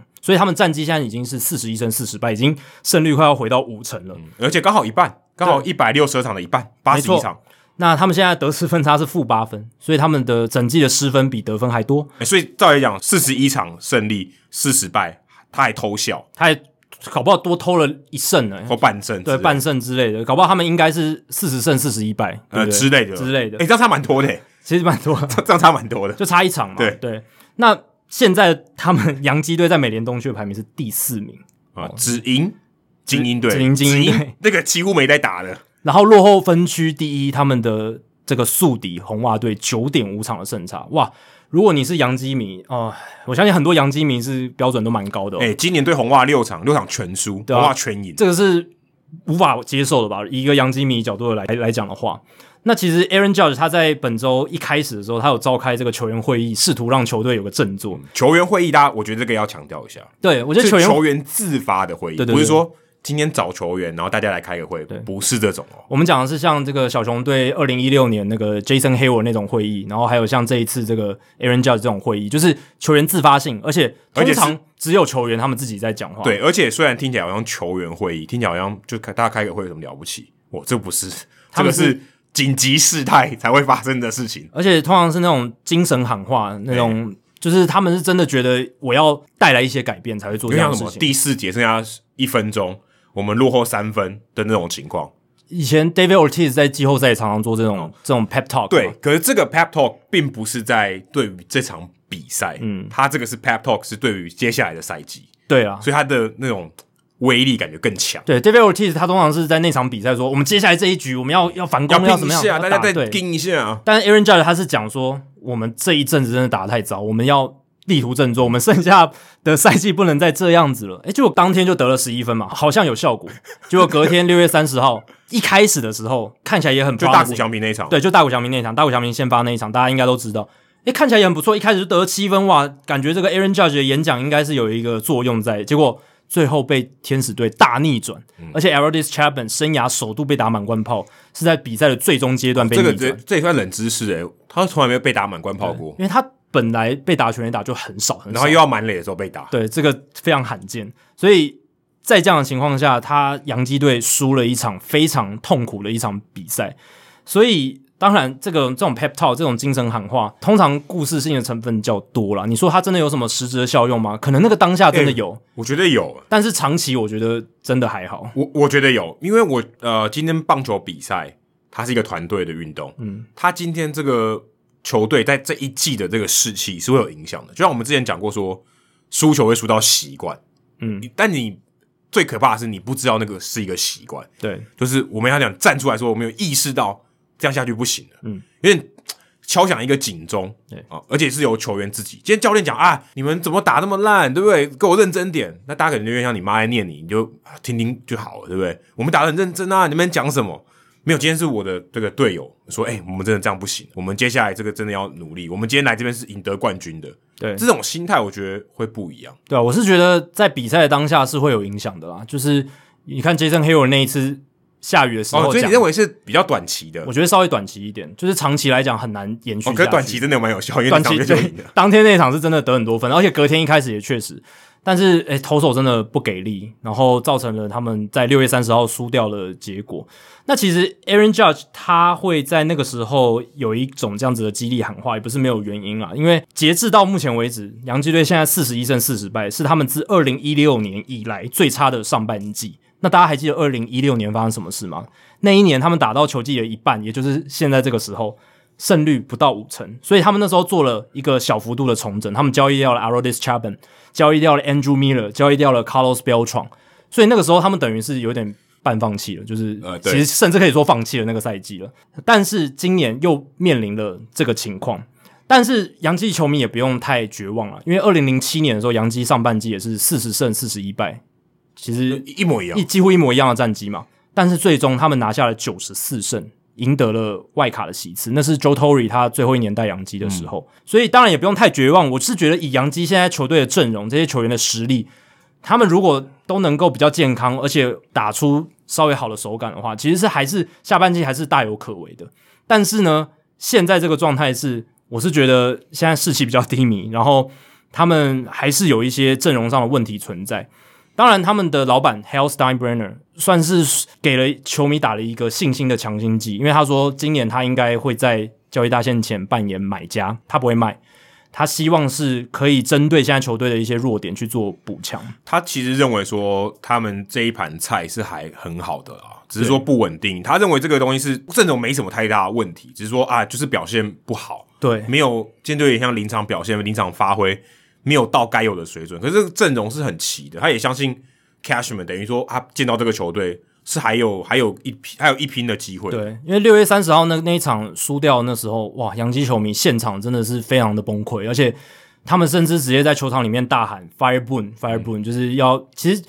洋基球迷在吵要吵掉这个 Aaron 布已经有点久，就是从洋基寄出那时候战绩开始下滑的时候，就已经有人开始讲。当然，现在又这个声音又被放大。但是 h e l s t e i n b e r n 他是在他的这个访谈里面，他是算给了这个他的总管 Cashman 还有总教练 Boone 投下了一个蛮大的信心票。所以其实可以看得出来，你看我们刚刚一开始讲到是用球员会议来做这个一开始，嗯，其实真的问题应该是球员吧，是，就是 OK，今天 Cashman 跟 Boom 你们都 You have done your job，你们做的很好哦、你们该做的都做了，对不对？该指示的东西也都指示了，啊，这球员就打不好诶、当然，有些球迷会说：“诶，你说洋基季前他们没有把这个田中留住啦，他们也没有签一个比较大咖的球员呐、然后那个先发轮值只补了 Kluber、泰用这种呃，哎 k l u b e 哦很 r 容易受伤的，对受不伤对？了，很容易受伤的球员，我们本来就预期到他很容易受伤了，结果现在真的受伤了。他们会说：‘诶，好像季前补的不是那么的用心什么的。哦那么没那么积极，但我个人还是觉得，今年洋基的战绩会变成这样，大部分的责任还是在球员身上，就是说球员他们的表现不稳定，然后集体的低潮，或者是伤兵开季的时候也有。还有 Aaron Hicks 啊受伤，对影响很，Hicks 也大受伤，伤兵有点多。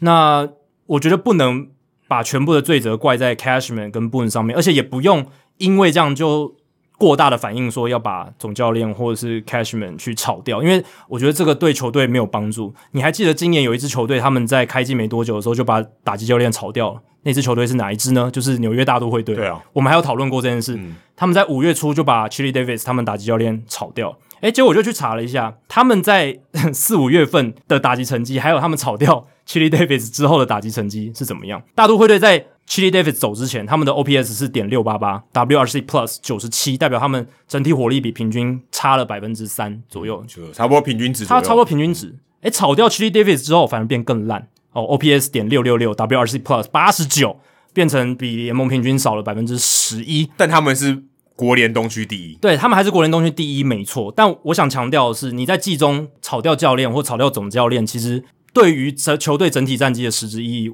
真的我觉得帮助不大。对啊，所以还有 Stan Brenner 他知道这一点啊。对他也知道，他他知道自己不用过度 reaction，而且说真的，你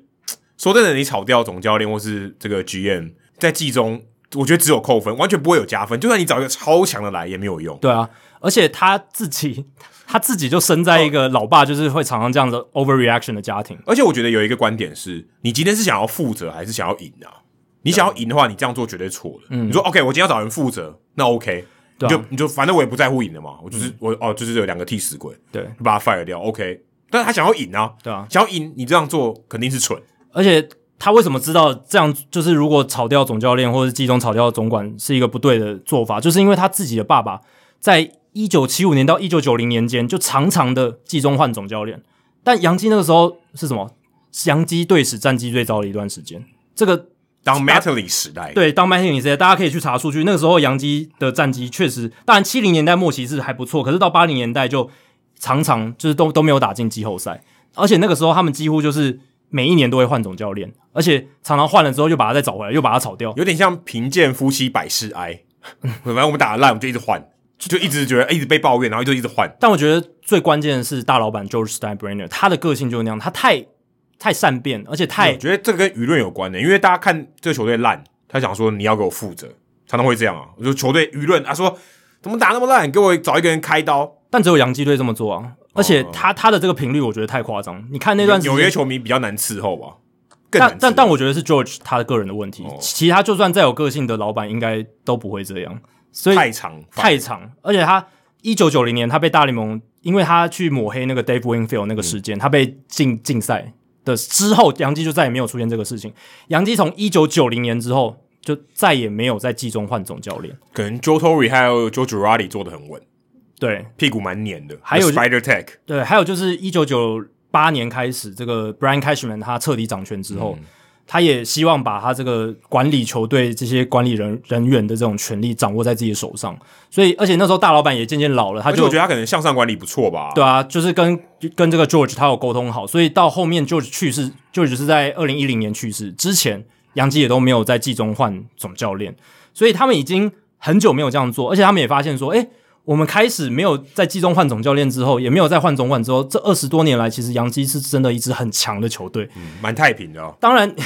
杨基迷的标准比较不一样，我们知道。可是我们先恳请杨基迷，你们把这个标准放宽一点，就是你看其他的大联盟其他球队，杨基队这二十多年来的战绩是真的超级好，然后现现在还是有竞争力的状态。你讲四十一胜四十败，坦白说，我不会觉得特别绝望，因为其实很多球队比这个还烂，对吧？但是我觉得尴尬的是，大家会看同分区的球队，嗯因为他们第四，呃，而而且他们的宿敌红袜又对战绩特别好而，且今天大都会又赢洋基，哦这对地铁大战又输，那个我觉得那个感觉已经超过你今天真的账面上那个成绩，对啊，因为你会被觉放得大，对，你会觉得这个伤痛更更难接受，更难咽下去，因为这你如果这看这场四十败一胜仗，四十败，其实你比很多国联球队都还好。对啊，你说这些国联球队放弃了吗？还没嘛？他没把没把他们的这个总教练骂成臭头嘛？嗯，啊，你杨基今天就是因为你觉得你输给蓝鸟、光芒、红袜，太难咽下这口气，而且对红袜六连败这个对啊，这就是个很糟糕很难受啦。对，当然，洋基的球迷本身的标准也高，纽约的媒体比较嗜血，这也是真的。当它然就，是一个比较艰难的环境，这个合理啊，本来就位置就不好做啊。确实是这样，没错。当然，我还是觉得说，洋基他们在下半季把这个战绩逆转回来的可能性还是有的，大家不用在这个时候就太绝望。而且 h e l s t e i n b e r 他在这一次的访谈，其实他也有讲说，季中补强如果有需要，他是会考虑超过这个奢侈税线来做操作。哦，老子有钱花，而且大家还记得季前，其实那个时候洋基目标就是要在今年就是压低，就是不要超过奢侈税线，所以目前的状态是有逼的这个 Hell Hell Stabber 呢，他感觉是有想要改变这样的做法，就是也许可以透过补强来超过这个税线，来增加球队的实力，这样子。可能有一些租借吧，因为我像 l u v o y 啊、DJ l a m a h u 其实你原本预期他们打的应该不错，但今年打的就没有那么好。对也许你可以有一些升级或什么的，那短暂的升级，他可以，他也许可以接受吧。对啊，我觉得一定是有一些做法可以让这个阵容变得更好，但真正洋基真的要恢复荣光的关键，还是在于他们自己本身这些自家的球员要回神啦。嗯，我觉得今年还有一个关键，像 Glaber Torres 他也完全打不出来，OPS Plus 七十九到目前为止，这个跟他二零一九年三十八轰，然后 OPS Plus 也都是在一百一十以上那种状况，我觉得差蛮多的。然后你刚刚讲到 DJ l a m a h u 当然 Break Garner 那 g a r d e 老人要求什么？但是他之前至少是一个 above average 的球员嘛，他今年完全是一个球队的拖油瓶，就是他本来还有带给球队一些正向的贡献，那现在洋基队就是缺一个中外野手，嗯，然后 Miguel Andujar 也打不出来，他就是不选球的状况，然后先发群的问题其实一直存在，深度不足的问题、c o r e y Kluber 受伤之后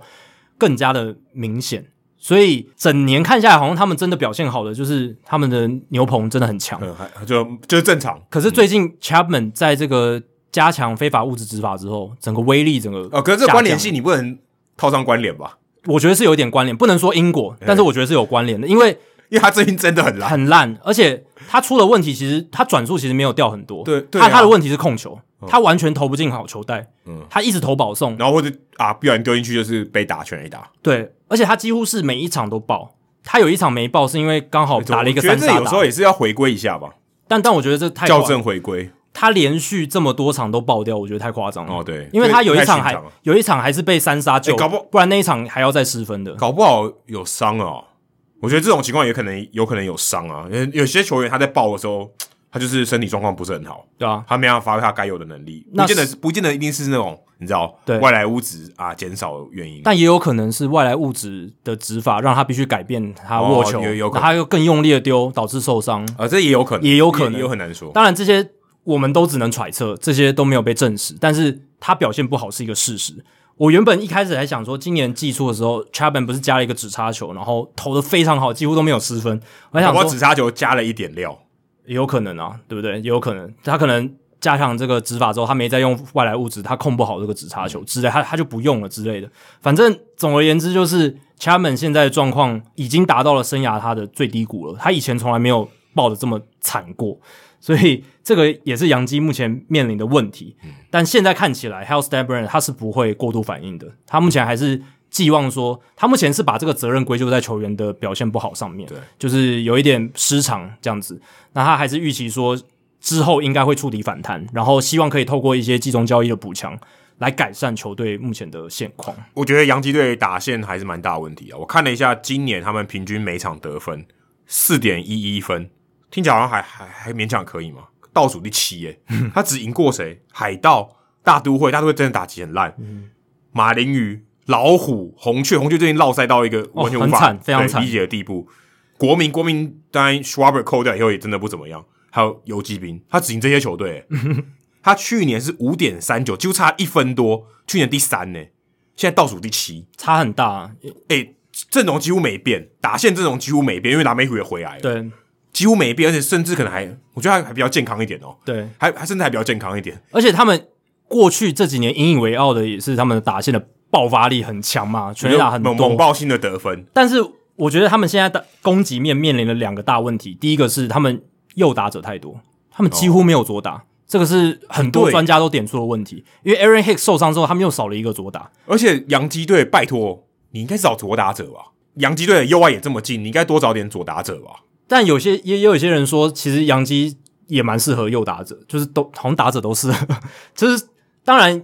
我觉得他们现在会右打者特别偏重，也不是他们刻意去经营的结果，可能就是刚好他这几个强的球员都然是啊后刚右好打者，对，刚好签到都是右打者，讲 a r Stanton、Aaron Judge、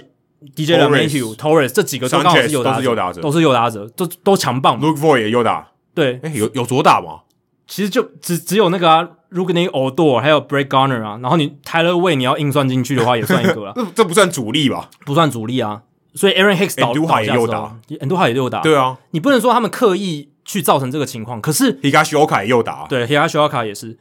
但是你至少刻意的去调整一下吧。当然，他们有把这个哎诶，这代表队形有点问题。有问题啊，对啊，他们是有把 Rugnick o d o 找来，可是他不是一个好的打者，整体来讲都不呃他是一为个什么好的会打找者来？他？是因为他被游击兵放弃了对，嘛然后他刚好也是一个左打者，也算有 power 的左打者，可是他打击率实在太低，三振率太高。我是觉得他们还是可以去做更多的努力来平衡一下这个打线，不然很容易就会被对方用这种惯用手的方式去压制。这样子，我就呃全部派右投手来对你们就好了。我有听到一个数据是，他们今年有 platoon advantage，就是有这种惯用手的优势的情况是全大联盟比例最少的，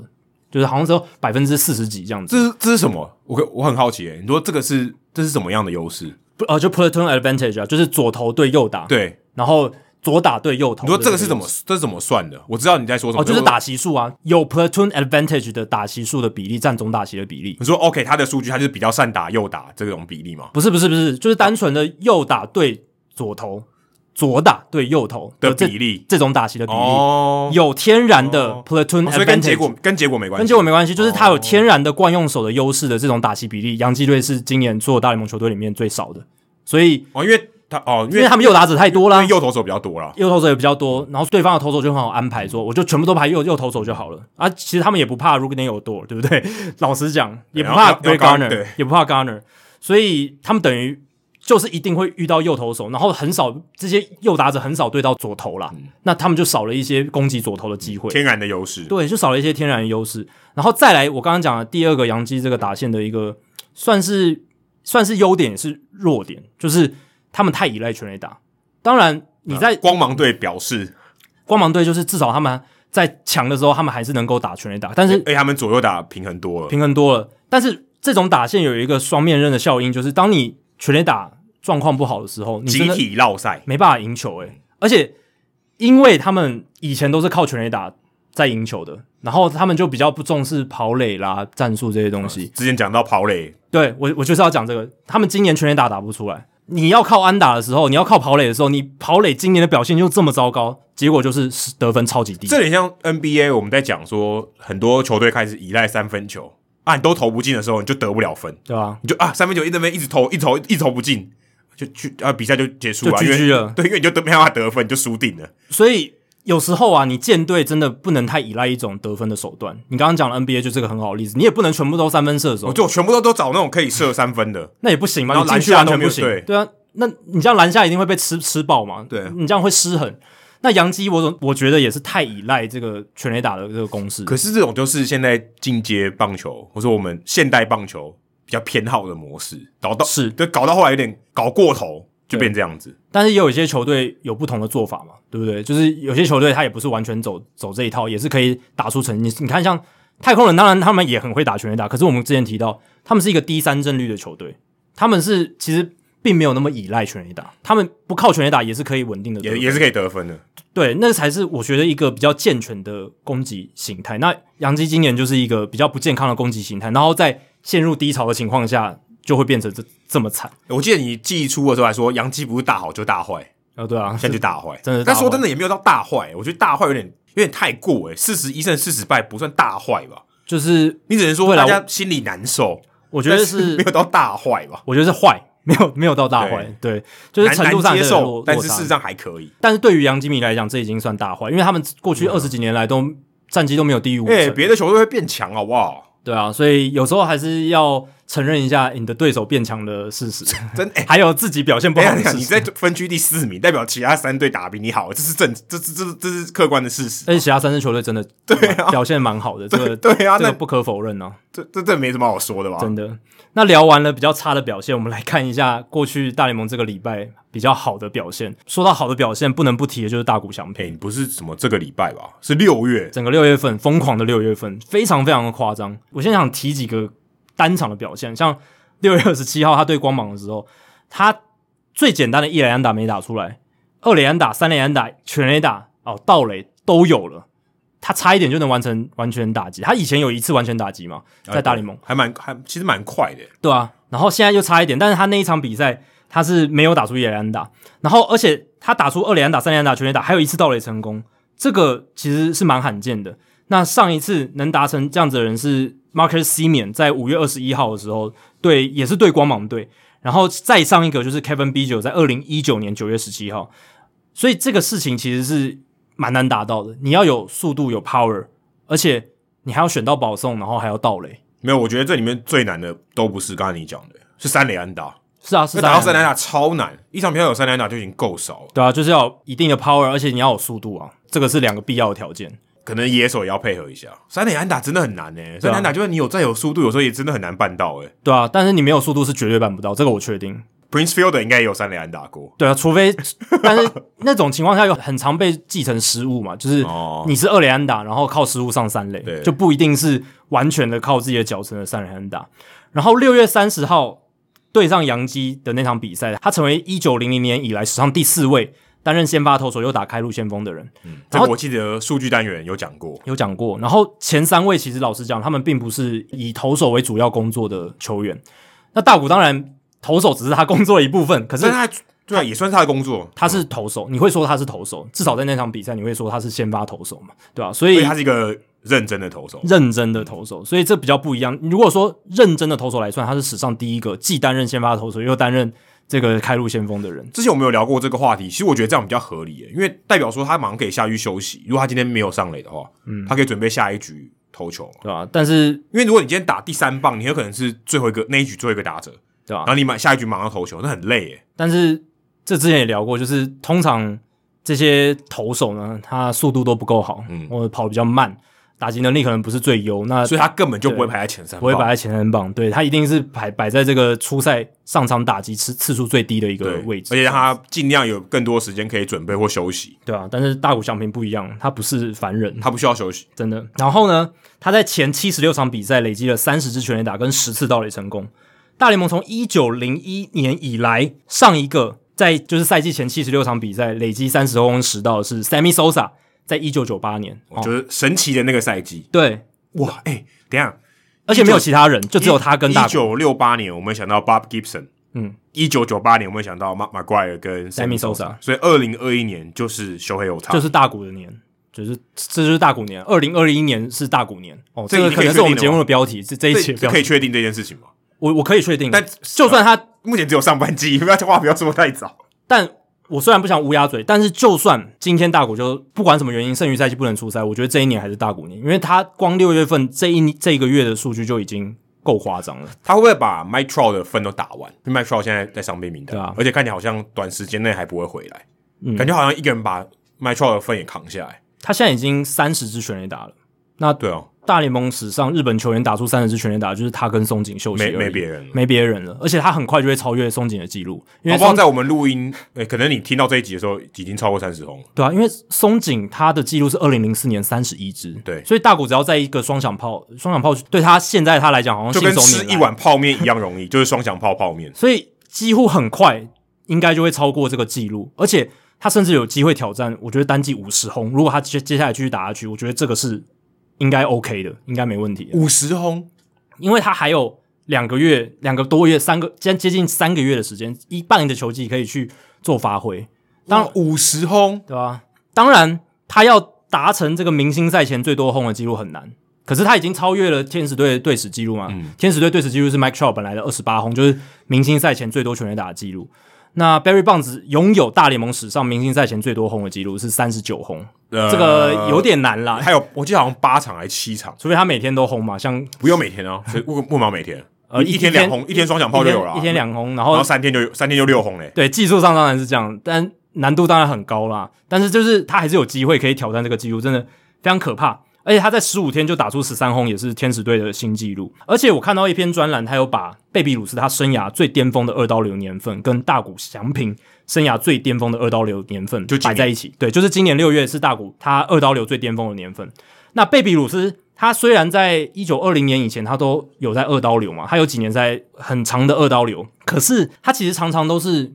有几个月投的比较好，然后打的很差，然后有几个月打的很好，投的很差，就是看那个时候情况，他哪个比较好，那时候红袜队就会把他安排到哪个位置。但是他只有一个月，一九一九年的六月，他头打两端都表现得很好。贝比鲁斯在那一年的六月，九十六个打席，打击方面，打击率三成八五，五成的上垒率，六成六七的长打率，然后四支全垒打，超厉害。然后呢在那，个年代，四支全垒打很厉害，对啊，一九一九年还没有进入这个活球年代哦，那个时候全垒打还很难打，但贝比鲁斯已经跟凡人不一样了。投球方面，他五场的投球先发，四十三局投球，防御率二点五一，然后四场完投，表现的非常精彩。啊，那时候玩头也蛮廉价的。是蛮廉价的，是正常情况，所以相对来讲没有像现在那么现现在如果特别你一个月有四场玩头，你你是一不可思一议定单月 MVP，一定单月 MVP。绝对是那个太扯了，不太可能发生。 但那个时候常常发生。那贝比鲁斯那一年那个月还是投的很好，就是一九一九年的六月。那一百多年后，一百零二年后，我们来看看大谷今年六月，而且再插底一下，那一年跟今年有一个呃完全一样的事情，欸就是有全球大疫情，呃，对啊那，是有西班牙流感，对，当然这是这是什么预兆吗？对，真的真的是蛮蛮特别的，而且都算是、欸全世界全世界有大规模的疫情不多呢。而且都是疫情大规模流行的隔一年啊，对，有疫情爆发的年代，然后就有一个二刀流表现非常常好，在棒球怪季里怪人，非常奇怪，哎、这个巧合，呃，不让你觉得信邪，应该是会让人觉得有点毛很毛很的神。奇啦，就是棒棒球场上就是常常会发生一些只要有疫情，很奇就怪会的有事情二刀流啊，虽然但没有这 都没有觉得因果关系，但这两个居然都发生在同一个年份，对，而且这个疫情也是相隔一百年这样发生，其实这个好好夸张哦时时间的间隔也非常特别。大谷翔平他，我们先把六月三十号那一场排除掉，因为那一场我觉得太扭曲他的数据，因为他毕竟前面二十九天他真的表现都非常好，我们就看他前面二十九天的那个数据，他打击九十六个打击。三乘一三的打击率，四乘二七的上垒率，点九零零的长打率，十三支全垒打，然后 WRC Plus 两百四十二，全大联盟第一，就六月份。投球方面，四场先发，二十三局投球，防御率二点三五，然后三十二次三振，五次保送，三振率百分之三十四。然后四场先发里面有三场至少投六局，而且那三场都是优质先发，所以帮大家翻译一下，就是他比贝比鲁斯那一年还要那个月还要强，对，应该是比较强。真的二刀流的那个月还强而。且你考量到这个时代环境因素的话，大谷是真的比较强，就是强表在现哎、上、没有，如果真的有数据来讲，他都比他好嘞。对啊，当然，贝比鲁斯那一年，呃，这个六月份的打击率比较高，呃上垒率比较高，可是大谷轰了十三支全垒打，他的长打率点九零零，真的很可怕。然后你会说，哎、现在本来就是全垒打比那个年代多，没错。可是 WRC Plus 两百四十二，哎，这个已经不是不是什么年代了，对就是跟当对当跟当下比了。这个是太夸张的一个数字了。而且投球方面，其实大谷，如果你不看六月三十号那场，是真的投的很好，那场比赛好像失了魂哦，他失魂，就是控球完全不行完全走样，控不进去。然后铃木清的这个 framing 就是投好球也也没有帮嗯他，就是都接的不太好这样子，所以造成他整个一直投保送，然后一直被打安打的一个情况。然后刚好上来的这个后援投手也没办法守住，对，但你必须说，在那一场比赛之前，你会觉得六月份的大谷好像已经找到了这个王牌投手的完整的 package、完整的包裹，因为控球他整个找回来了，然后嗯就也没有那种单场爆量的保送，哦对他是他最大的问题。然后也没有单场那种忽然球速大降，哦因为对对四月份我记得有一场嘛，对，就是突然哎，怎么九十五迈这样子，对最多九十五迈。对，然后那场均速好像九一九二，大嗯家吓到，也没有这样的情况，所以六月份一直都很稳定，但是就是三十号那场爆掉。但总而言之，就是大谷这个月 实在是太可怕，史诗级史上最强的二刀流。他长打，我们不看他有没有当投手，长打率超过九已经是很变态了吧？很多扯人啊，很单多人月哦，很这多是对单月，很多人 OPS 都没有到九，哎，对啊，因为 OPS 到点九已经是很强很强，你光长打率都到点九的话，那是比 Barry Bonds 还强的一所个以等级，是他的 ISO isolated power 可嗯对能是四或五，哎，就独立长打率非常非常高的一个情况，超夸四或五是什么样的概念？就是只要打到球就全垒打那种概念吧？就是全垒打几乎已经比一垒安打多了，对，因为大谷真的是全垒打比一垒安打还多。所以难怪他没办法完全打，因为他打不出一连打，给大家一个概念啊，Barry Bonds 他二零零一年不是打了七十三支全垒打吗？就呃就是史上最多全垒打。对，，单季最多全垒打那一年，他那一年的长打率是点八六三哦，所以我刚才他那一整季啊，他是一整季，所以更更扯，没错。可是给大家一个脉络，就是说点九零零的长打率，就是如果大股都维持这样的的水准的话，他一年可能就是打七十支哦，我以以上为的你全刚垒才打，我刚才说他如果一直维持这样的话，就去验尿。搞不好也会被特他我别不知道他有没有药检，搞不好药检的次数会增加 他应。该有，他应该常常药检。但我觉得大股这种人应该是不会做那种，应该是不会吧，对不对？哎、他不最近不太确定最近有一个八卦的新闻是说他什么，他这今年会爆发。日本媒体报道说，因为他开始不吃蛋卷，就是欧姆蕾那个蛋卷，嗯不是那个意美蛋卷，不是那种蛋卷，是那种欧姆蕾真。的嗯尖的，哎、他就说，因为他好像对蛋有那种过敏，有过敏的反应，所以他今年开始不吃。但这个没有关联性啊，只是日本媒体就这样写，哇，少了蛋这个蛋白质的来源，感觉而且蛋又那么好吃所以，他就是挂蛋，不要四只蛋这样。不要挂蛋是他最希望的、啊。嗯不过他今天这场比赛，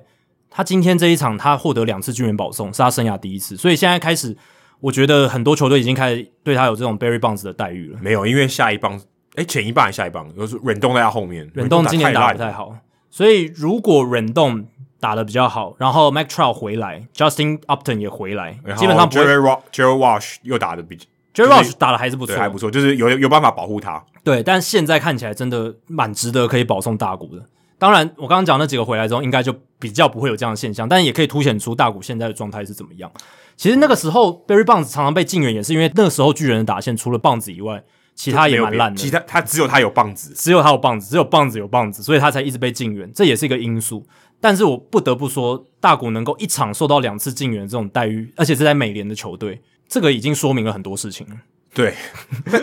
呃，但我觉得你会日本的汉字写的很好嘛，近远就是有一种尊敬，哎、respect，嗯我敬重你的长打。这 O 这 OK 吧？就是如果你战术的角度来看，就是哦，这个打者太可怕了，我我选择送他一个垒包就好。就是所以你机会成本来看，这是哦合理的、啊。从数据的角度来看，已经很多研究都证实说，除非你下一棒是投手那么烂的一个打者，不然你不应该送，不然你其他所有的进援保但送都是不合理的。可能可能 Anthony 忍动就像打跟投手一样烂，可能在对方的总教练眼里是这样，就是觉得说那个当下，Anthony Rendon 比起大谷真的是投手跟 Barry Bonds 的感觉，那你可能就会选择进援。觉得在 天使队的打线里面，任何人跟大谷翔平比，都跟打都跟都已投手经达到这样都的打地跟步投手一样烂。 欸确实、欸，其实除了 Jerry Rush 以外， 其他的天使队打者的火力都蛮糟糕的。就完全没有啊！你说欸洋基队球迷，你看一下天使队好不好？这个才要担心吧？糟，糕的打线长什么样这子才？要担， 这才要担心吧？因为连 David Fletcher 这个之前都很稳定的一个安打型的打者，他今年长打也完全没有，然后哦，可他最近打击率有点回来，有回来，可是他的 OPS 还是很糟糕啊、因为我的 fantasy 有他，哦，打的有点痛苦。我想说打击率他应该蛮稳的吧？结果今年也是掉下来，呃，最近大概六月还还 OK, 还有拉还有 OK，拉回来。可是他的 OPS 还是不到点七，还是在联他盟他这平均种以下人 OPS 七多就很要偷笑嘞、对啊，可可可是，八八真的是赚翻呢、但是我想强调的是，他也是表现不好啊，就是整体来讲还是很差表嗯表现不好。然后什么 Juan Lagares、Jose Iglesias，就是大部分都自杀棒，所以其实天使今年真的是靠大股在撑。还有 Upton 啊，Upton Upton 也打得不错，还可以，打得不错，可是他受伤啊。嗯，全 A 打蛮多的， Upton 跟 Mike Trout 受伤，而且忍动上半季有一阵子受伤，其实对天使来说都是一个很很糟糕的一个发展。然后加上投手没有什么起色，所以他们战绩还是不怎么样。大家对他战绩应该本来就没有太多期待吧？可是今年其实老实讲，大家对天使期待稍微好一点点，比、哦比起往年，因为他们有一些补强嘛，什么 Jose Quintana 啦、Alex Cobb 啦，呃，当然你不会说这些是多厉害的球员，但是有忍动，然后有 Wash，有 Mac Trout，有大谷，然后有 Justin Upton，有是就是他们的野手的 core 其实看起来算蛮好的，然后小联盟还有 Joe Odell 什么的，你会觉得哎、诶好像好像有一点机会可以拼哎 Brandon 个 Marsh 对啊还没上来，嗯，拼个外卡之类的，但是现在看起来好没像没有，就把所有的这这机会个好的东西都放在大谷身上了。真的，我刚刚讲大谷十五天十三轰，你以为这是六月份最厉害的吗？没有，有另一个人 Kyle Schwarber，他十七天十五轰，创下大联盟史上十七天内挥出最多全垒打的记录。可是很不巧的是，他在我们录音的昨天，他受伤，他拉伤他的这个小腿的腿筋。哦，这个，呜，这个很这很这不伤是小伤哎、对，因为这个可能要休好几个礼拜，应该接下来他可能到九月份 maybe 才能回来之类的。那国民现在非常非常需要他。本来想说国民在 Cal Schwarber 拉出这一波烟火秀之后，冲到第二名了。对，你会想说二零一九年重演了，因为二零一九年也是哦五月份的时候战绩很糟，我们我们之前也聊过国民队战绩很糟的事情。然后那一年就是后面拉尾盘整个打上来，然后很多球员他们的打击状况都回来，然后投手也变得很强。但今年的状况我觉得就真的不一样，就像我们之前讲，国民队今年的状况是他们深度不够，然后投手群也没像二零一九年那么强，所以我们现在看到，即便对 Kyle Schwarber 在六月份帮他们拉出一波好战绩，让他们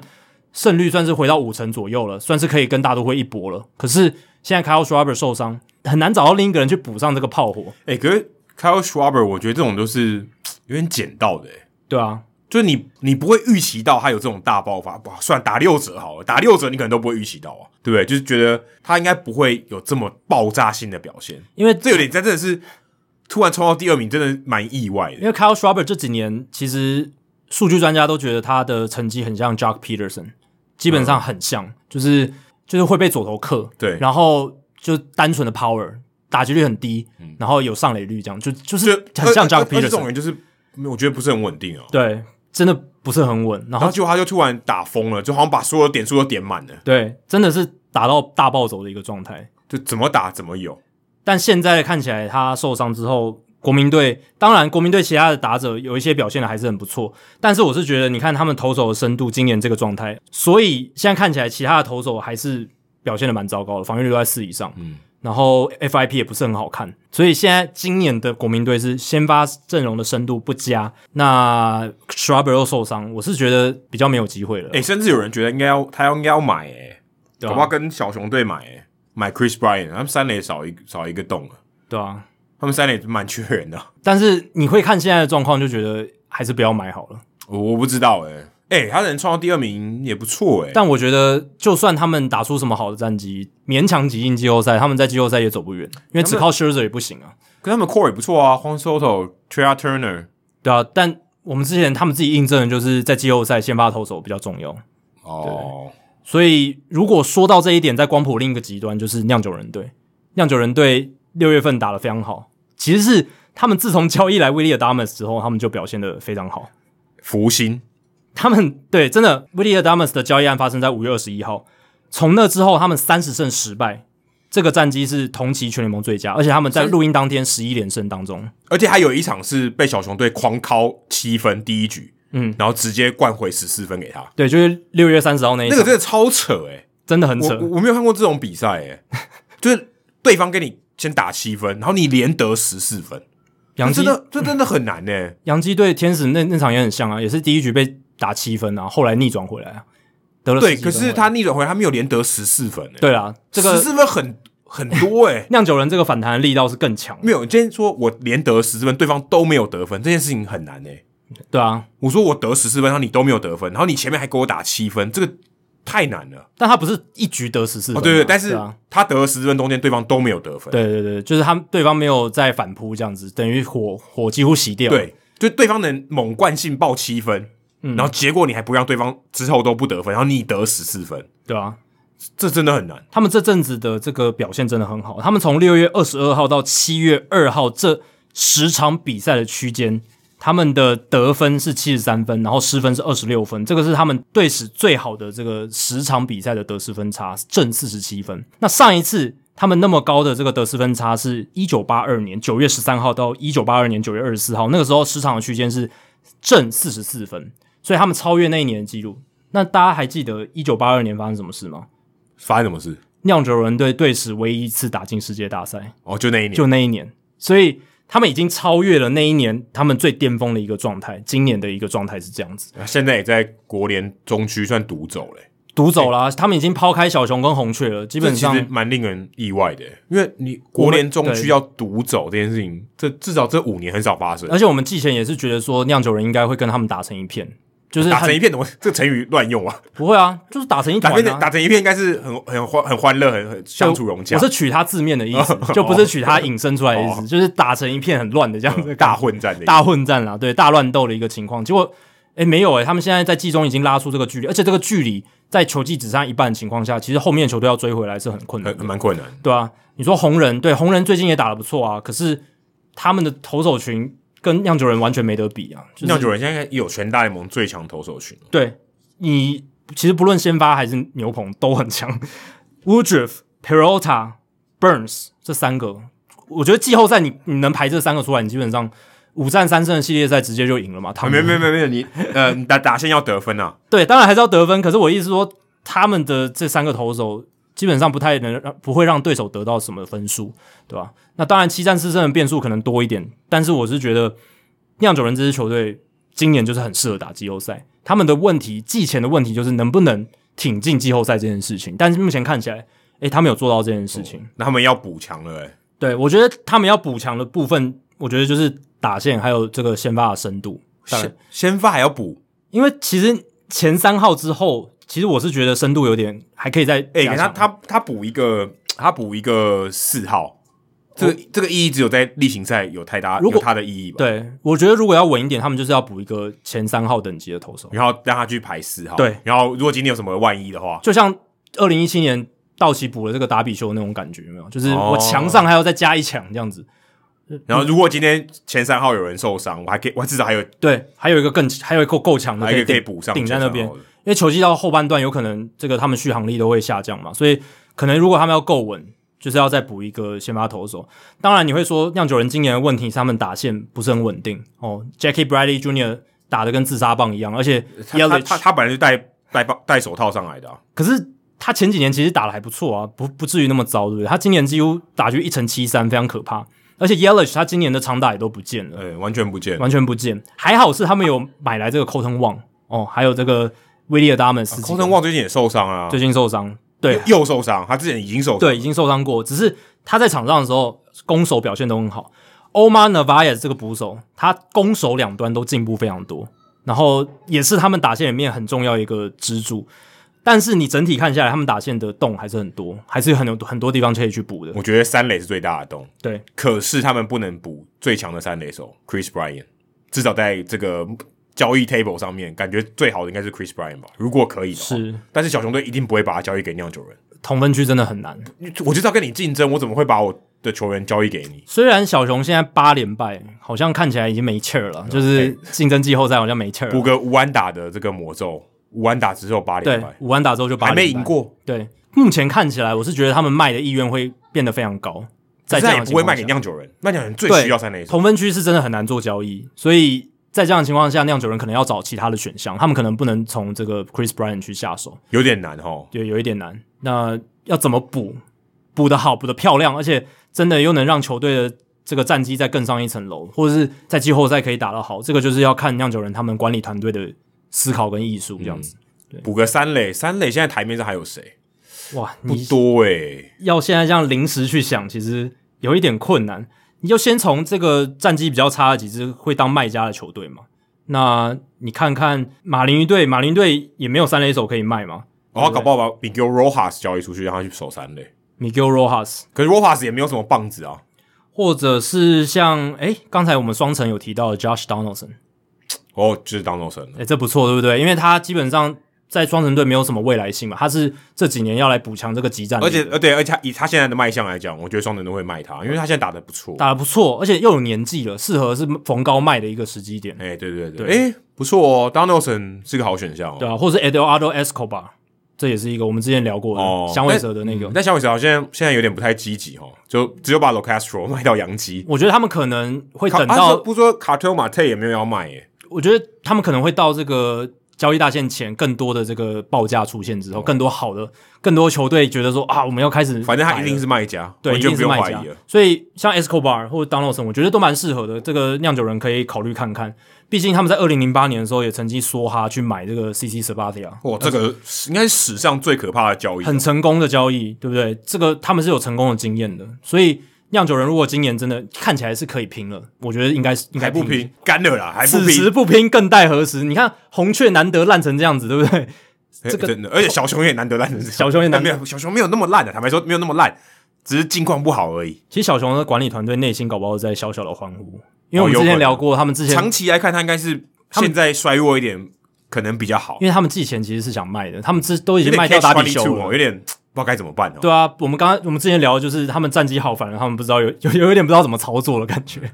有点尴尬，有点没照剧本走，对。但脱现脱稿脱稿演出。现在看起来好像剧本又把他拉回来，导到就是 Jed Hoyer 他本来想要的这个轨道上面。哎、我补一下 William Damas，他转队以后，因为我们之前有聊到说他不是眼睛好像看不太清楚，就全民看他 f 所以在对啊，他原本光芒主场一直打不好，然后我我去查一下，想说，哎、有没有一些跟这个看不看得清楚有有关系的数据？发现他在光芒队今年的成绩哦，三振率百分之三十五点九，来到酿酒人二十二点八，砍了十几个百分点，WRC Plus 从原本的七十四变一百四十 九，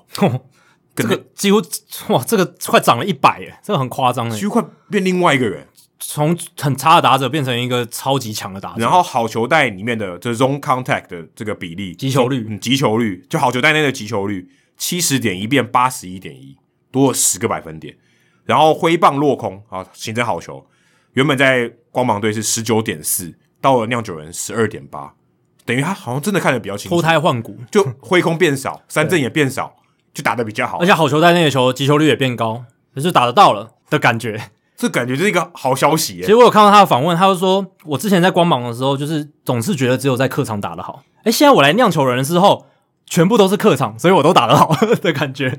全部都是在客场的感觉啦。这是很好酿笑酒人的一个，如果现在看起来是神交易，哎，就找到一个符合。因为说真的，Adames 他虽然以前可能是光芒农场第一名，可是他不是一个明星的料，你知道吗？对啊，他不是像 Wonder Franco 那样子的顶这么顶级的这新秀这，有点太顶级，但是他就不是那种让你觉得很令人觉得很兴奋，在成绩上会很兴奋的球员。他也许他是很很能带动气氛的，可你不会觉得他是一个夺冠的拼图，对比较不会是这种。只是他之前在光芒队，他真的都是被主场的成绩拖垮，不然你看他客场的数据都是跟现在差不欸、多。他会不会是二零二一年，就是相对于二零一九年的 Howie Kendrick，然后是二零二一年的 Willie Adamas？嗯，但是 Kendrick 他是生涯晚期的感觉，哦对，不然他 Adames 感觉他还才要迈入巅峰期。但就是一个很重要的一块拼图，刚好拼上去。哦对，真的，这个对酿酒人来讲，可能是一个赛季的一个转捩点，因为把他们本来很平弱的打线，算是激起了一些火花，嗯，而且是气氛大师，真的非常重要的一个人。所以酿酒人接下来战绩很期待啦，也看 w i l l i Diamonds 能不能带他们打到这个季后赛。那最后呢，我们来聊一个跟战力或者是这个战绩没有什么关系的，是场外的事情啦。那这个事情其实我是觉得非常重要，然后也是我们节目一直以来都有在关注的。有点沉重，摆在最后面讲蛮。沉重的。对，那一开始我先从另一个新闻事件带到我们其实最想讲的这个 Trevor Bauer 这个主题。Jerry Porter 这个前大都会的总管，他被大联盟宣布说遭这个禁制到这个至少二零二二年底，就是大联盟把他放入这个禁制名单里面，至少到二零二二年底，所以就是罚的蛮重的哦、一年多以上。而且这他事实上他连一个赛季连一场比赛都没有当过总管，虽然他有当过总管，跟 c o s b e l t r o n 呃这种说法有点不太不太一样，因为 c o s b e l t r o n 他带兵嘛，对，但是 Porter 他事实上还是有上任，他有做事的了对，但只是他没有在赛季其中沾到赛季，他就结就束就他的结任束期了。对对对，那这个禁制名单意思就是等于就是除名啦，就是像 P Rose 那样子的感觉。嗯，那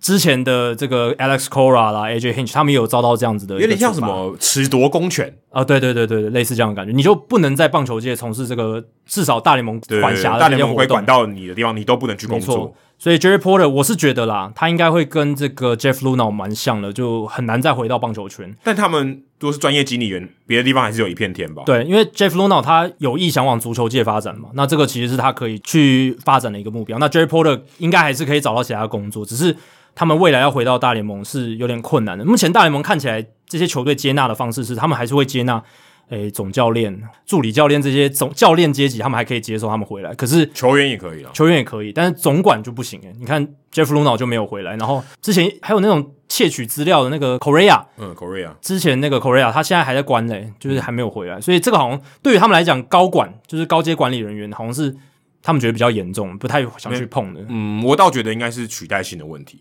相对起来，这些经理人比较容易被取代，市面上比较多，真的好的教练可能比较少，取代性比较低。这也有可能，嗯但我是觉得，因为如果真的他真的是哦能力很好，他师德再怎么差，你搞不好还是会用 的。可 Jeff Luno 他真的很强诶、你看现在太空人队还还是很强，跟他也有我觉得有蛮大的关系，就是他们现在养成出来的这些球员，其实都是 Jeff Luno 任旗或下对啊，养出来他的，嗯对啊，我是说，或许要找到跟他一样强的，相对起来比较容易。就比起找一对，哦个总就教是练，我不是说他嗯弱，而是说他的取代性也许比较高一点。但我觉得这可能跟就是等层级越高的人，他对于这个球队的整个运作，他的影响力很大。那对于形形象上也会造成的伤害，可能也会很大。也许是这样子，就是嗯我我的想法，因为 Jeff Luno 他带给太空人是一个“恶质”这个词用过，是一个比较极端的文化的环境，那这个不健康的不健康的环境，所以这可能也是一个考量点。但总而言之，就是 Jerry Poler 他要被禁赛非常久。那这个其实也跟我们之前一直常常聊到的这个 Mickey Callaway 的案子，其实是都是相同的雨伞底下，都是性骚扰案呐、而且都是大都会，在都跟搞大什么？都跟大都会有关系，对吧、都啊是、虽然 Mickey Callaway 是在天使队的被这个爆时出期来对，但他有在大都会做这些对，事情所啊、嗯以我说他在天使队这这段时间才被爆出来，他对大部分的这个恶行是在大都会还有印第安人的时间。没错。那你说往好的方面想，哎，至少这些事情其实现在能够浮出台面。你说二三十年前可能都没有人报啊、啊，有有有被处理，对公关，可能球队内部他们就自自己自己调解了，自己说，哎，给你一个和解金，你不要跟媒体讲。那现在的情况是，哎，这些人这些受害者至少愿意集结力量，然后勇敢的站出来，然后把这些这种行为不好的人、这种道德有瑕疵的人，或是不哎检有啊点的这有人，犯罪了。对啊，犯罪的人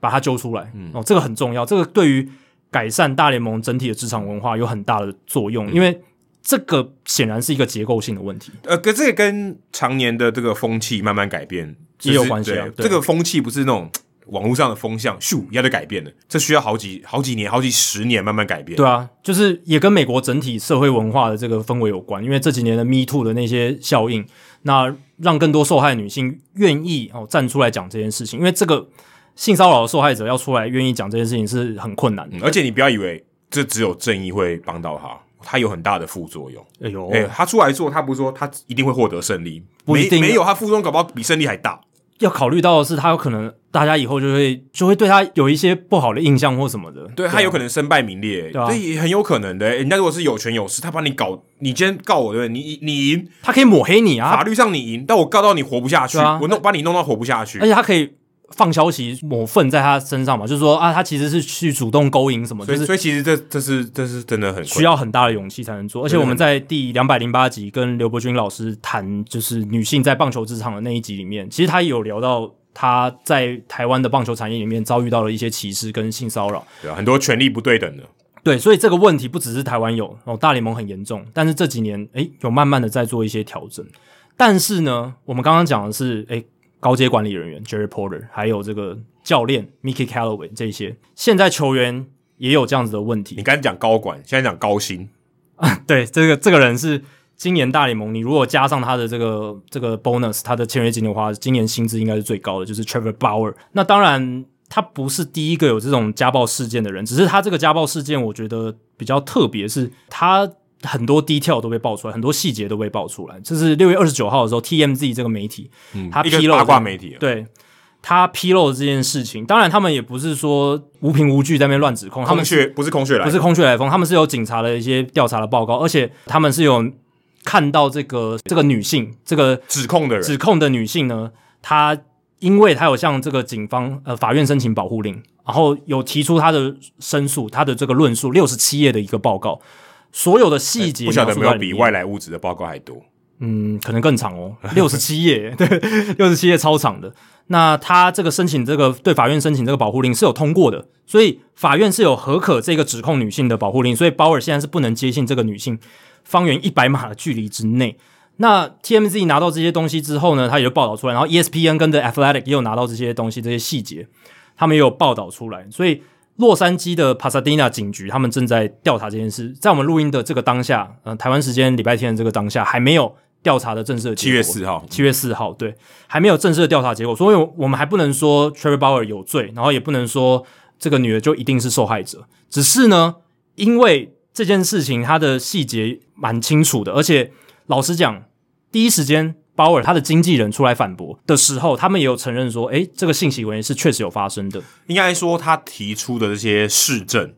是有的，对，而且受伤是事实，嗯就是这个女的被打得很惨，就几乎鼻青脸肿，然后呃，还蛮还蛮痛苦的嗯一个情况，这是真的，就是她是有受伤。但现在的问题的症结点是，就是鲍尔方认为这个所谓的我们讲俗称 SM 这种比较性暴力、这种暴力式的这种性爱，这个鲍尔跟这个女性他们是在合意的嗯两情相悦、合意、两情相悦的情况下做这件事情，而是不且是有 consent 的？，对，而且鲍尔经纪人是说，是女方主动要求，希望可以做这种比较呃性虐待啦，或者这种比较比较 rough 的这种性行为这样子。那女方是认为说，他们在从事这些性行为的时候，Trevor Bauer 逾矩了，就是他做了一些他没有使用同了外来物质，对有啦做对，就有点超过了，就超越了那个界限。因为鲍尔他在两次跟这个女性发生性行为的过程当中，就是有把她弄到失去意识、嗯 （lost consciousness），而且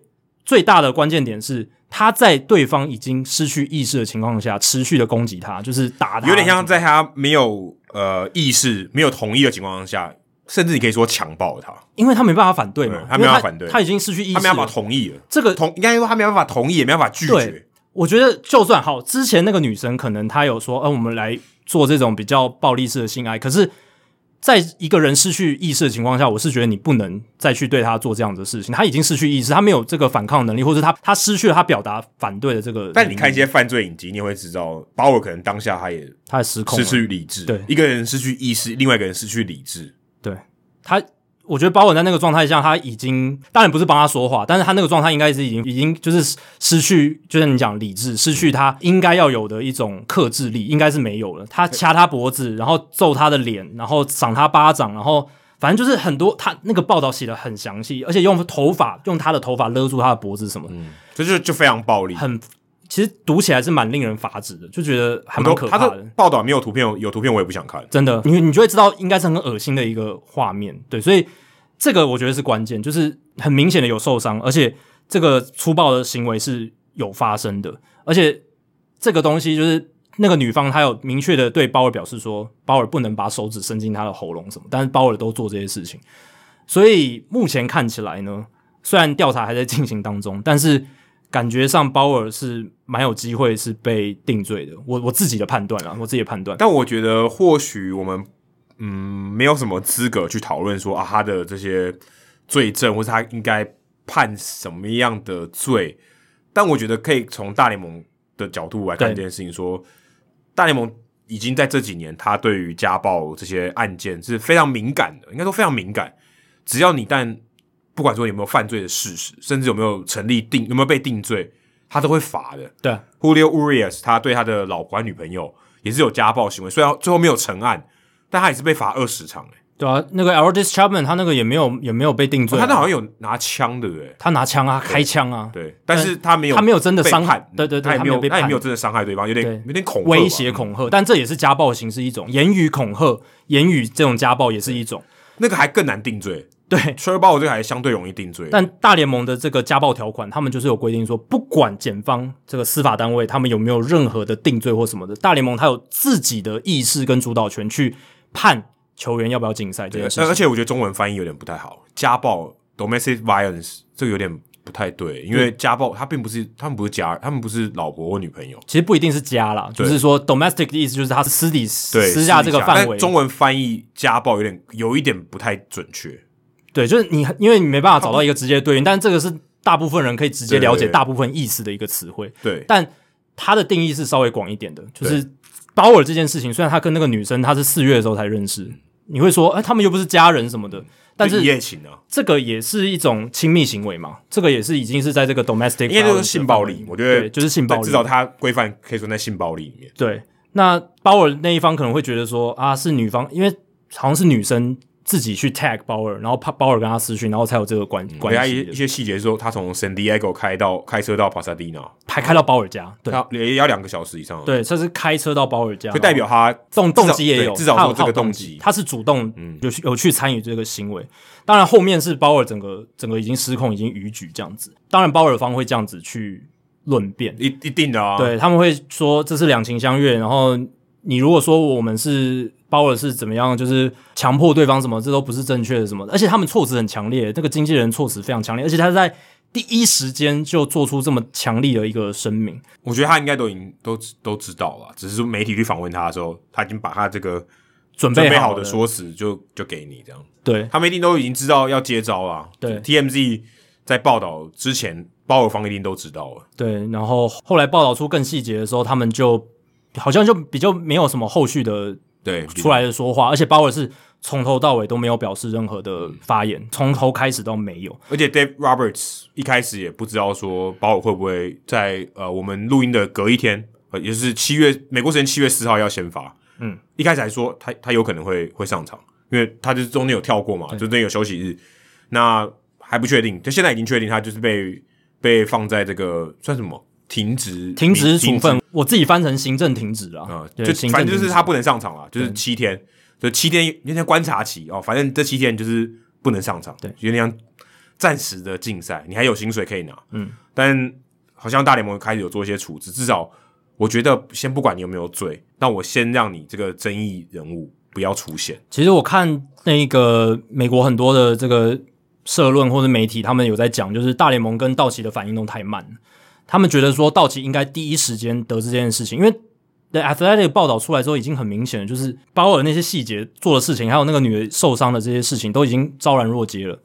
他们应该立刻的对鲍尔做出处置，不管是先取消先发就好，就说哦，鲍尔这个周末他不会出赛，我们也还要来看这件事情。可是。就以这件事来讲，机会成本很大，很。大，对道学来讲当然大。可是你说这件事情，它这个性暴力难道不严重吗？这些事情是不是更超过棒球。，对超过棒球是跟社会公益还有这个社会形象有很大的关系？而且对于教育我们下一代，这个也有很大的关系你。要我怎么教孩子？对，那而且尤尤其是鲍尔，他的影响力又大，他很多年轻人都 follow 他，这个我觉得也是需要纳入考量的一点。那那个时候，道奇队 Dave Roberts 他代表发言的时候，他是说，我们就听从大联盟的指示，他们等于是把这个球丢给了大联盟对，，没错。他们不想要采取主动。但其实有一些人，他是认为说，其实道奇队应该是可以采取主动的，跟这有点像天使队对 Mickey Callaway 啊，对我，呃就是不采取动所以我觉得得这可能也许也许是职业球团他们的一种，明哲保身的一种方式。就他也不需要，因为如果你觉得好像主动听起来是比较正面的，那如果你今天负面讲有点 overreact，有点过度反是应，说哦有个风吹草动，我就哎、你是你不要给我出赛，但问题就是，他已经不是风吹草动，他那个报道细节已经出来了。当然还没有调查都还没结束什么的，可是有一些道德标准比较高的人，他就觉得说，道奇队应该要采取积极的作为，因为、哦哎、在台湾郭富林他就直接被对同意，台湾的球团就超级积极的，然后处然理这些事后然情后然后中华职棒说三场还两场竞赛而已，而且三证条款是一证条款，一次就就把这个大部分的球员都一次，如果涉什么桃色风波，然后什么如果被报道太严重，就直接封杀。如果把我在台湾球队打，他已这经个结行为束了，生涯已经结束了。就马上结束，马上结束新闻当天可能十二小时内他就结束，就算之后不起诉处分，也是只就结束了。对，对，所以当然道奇队是选择没有。那有一个案例是二零一五年国民队，你还记得 Jonathan p a b b o n 他不是去掐 Bryce Harper 的脖子吗？就是一而且个那个还被拍到，还被拍到一个暴力的行为，直接被拍到。那当时大联盟有处他禁赛三场，后来国民队自己对他处了四场的禁赛，然后也是不知情的禁赛。当然，后来派派蒙他还去提申诉，就是抗议国民的这个作为。他是接受大联盟的禁赛，但是他不接受国民队的这个禁赛，只是代表说国民他们在那个情况下是对于自己球团的形象有一个更高的道德标准，所以他们还自己主动去禁派派蒙比赛。可我觉得 Pebble 榜这件事情，我会觉得有不同的看法，因为他是在球场，嗯，有点像你在工作工作的时候，你有点违反我的这个工作环境的条款嘛规定，你你弄弄伤我的球员什么的，对不对？嗯，你你是在工作的时候给我违反规定，可是包我这个比较不太一样，对，他是比较私生活，对，比较私生活，所以他哦对或许他道奇队他能得到的资讯也比较少，对，所以这是可能是他们考量，所以他们最后没有采取行动。那其实大联盟也拖了有点久，他们拖了大概三四天，才在七月二号的时候才说对 Trevor Bauer 实施这个七天的刚才讲的行政停止处分，就是 administrative leave。我觉得翻行政假很奇怪，这这不是假啦，也也不是假，对，不是假 leave。虽然虽然我们在一般的翻译里面说我要 take a leave，对，是假，是假请请但假这的个意不嗯思，这个不是，所以我会把它翻成停止。那就像刚刚 Adam 讲的，这个行政停止主要目的是让球员接受调查，而不是说选手是有罪的，所以我把他禁赛，总不是因因为为这个是有薪水的，大联盟方的调查，对大联盟方的调查，因为大联盟自己也要做这个主动的这个家暴的调查，也许他在这个法庭他没有罪，对大联盟就判你你违反我规定，嗯你伤害我的形象，对这个这个是可以的。对大联盟他也有自己的罚嘛，对不没对错？还有他自己的规定，你违反我的规定，我就给你对应的处罚。但这个跟我们一般社会案件是刑事是分开的，对。那我觉得值得注意一点的是，其实这个东西球员是可以提出申诉，就是对是于是大联是盟是这个行政处分，但是鲍尔他没有提出申诉，他就接受了这个行政处分，所以反正我有钱拿、啊我还跳过一次先发跳。过一次先发。可是某种程度上，他现在都没有发言，然后某种程度上他都也没有提出申诉，接受这个行政处分，某种程度上显示说他他也他也不能发言吧？现这个跟我们之前讲外来物质，他应该要出来讲话，这这不太不太太一一样只是他他现在他现在是被告哎、欸他对他他如果出来讲什么，其实都对我不来太讲好只有扣分，没有加分的。所以这可能也是他的一个策略。但我是觉得这某种程度上好像也是，嗯、他的 blog，默认了的他的这个 vlog 就行没为嗯有在发了。对下面很多留言就说，我们应该这一阵子都不会看到频道更新了，这这一定的嘛，因为他接下来怎么可能要要怎么样发发影片，这不太可能他。就算再坦诚，他也不可能针对这件事情公开的，不管在 YouTube 或者在任何的平台上面做他的解释。我觉得对他如果这么做，他真的很蠢。对啊，那我是觉得啦，这件事情呢，接下来会让鲍尔他经营的这些自媒体遭遇到很大的冲击。没有，我如果如果我是应该他就我没了嗯，我直接我直我接也不会跟那再更个新了之前那个 Momentum 团队跟他说，直接我就直终接止切，割了，就你们去做其他球员对对了，不要不要跟我了。对，然后他自己个人频道可能就停更什么的，就是他自媒体这一块应该就是应该就拜拜了，很很不幸哎拜只拜是这样，拜拜是永久的拜拜哦，不一定永久了，但至少这一、啊，可至能少要风头过对，去至少要过风头。不然就他这一有阵子应该是不会，因为我觉得他现在这个形象直接毁灭了。我觉得他的这个公众的形象彻底的毁灭，就像我们现在会不会有看人待。开始烧《MVP 制造机》这本书？呃其实 Ben Limber 在他自己的节目里，他有讲到说，他对于这件事情，他也觉得有点，也不是说抱歉，但是他觉得有点难受，就是他怎么说？就是鲍尔现在变成这样子，他其实负责鲍尔那一块不是他，是 Travis Salchik，就是他合作的作者，所以他其实跟鲍尔没有任何的私交，也没有跟他直接的联系这样子。但是鲍尔毕竟是他那本书里面的主角，但不过甚至可以说那本书有点帮保尔背书。对，不过他也强调说，那个时候虽然鲍尔有这些他在推特上骚扰女大学生的这些事情，那个时候的推特骚扰不是说性骚扰，是霸凌、言语霸凌。那个女大学生就是跟他意见不同的女大学生去霸凌这样子，就是有一些幼稚的行为、不理性的行为、不好嗯有的点行为中二屁孩的行为，对中二屁孩行为，他那时候就知道这些事情，但是他那个时候就想说，我们 focus 是在他技术层面，哦，他在这个棒球科学研究的部分，他觉得这个应该是要分开来。那当然，而且他在那本书里面其实也有点到说，他鲍尔过去的这些比较不成熟的这种作为，这样子，所以他有去 acknowledge 是承认这件事情有。意识到，对，所以之后的事情他当然没办法管嘛，但是这件事情还是嘖怎么讲，让很多过去喜欢鲍尔或者是信任鲍尔，或是觉得他是一个不错球员的人，会是一个很大的扣分，应该说会会是一个很大的冲击，会是一个很大的负面的感觉。如果我今天我们是小朋友，或是我们真的还没有长大成人，价值观还不够确立或是成型的时候，你如果是一个很仰慕保尔的小朋友，或是一个年轻的球员，你的冲击一定超大。对，因这为个很我觉得这糟糕会有一点投射作用，说 OK，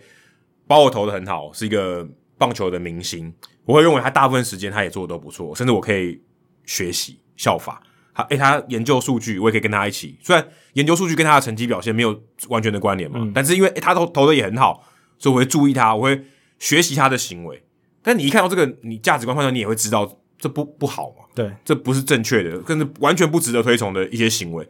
你看到之后，你那个冲击是很大的。我小时候喜欢 ERA 嘛，那 ERA 后来他又深陷这个禁药的疑云。其实我觉得概念上有一点类似，但是吃禁药跟性暴力，我觉得是天差地远的事情。我自己觉得啦，至少我觉得吃禁药，它还有一个也不能说崇高，但至他是少它求好对，他是想求好赢心切他想赢，对他想赢，他只是违反规定，而且这个规定呢，严格来说是球界大联盟的规定，对它并不是真的道犯德人上或是我的犯法刑法上的大很重大的犯罪。对他不是犯刑法，可我觉是得把有我这有件事情，差他别的确是球场之外对，啊呃那这个是真的，虽然他现在没有被定罪，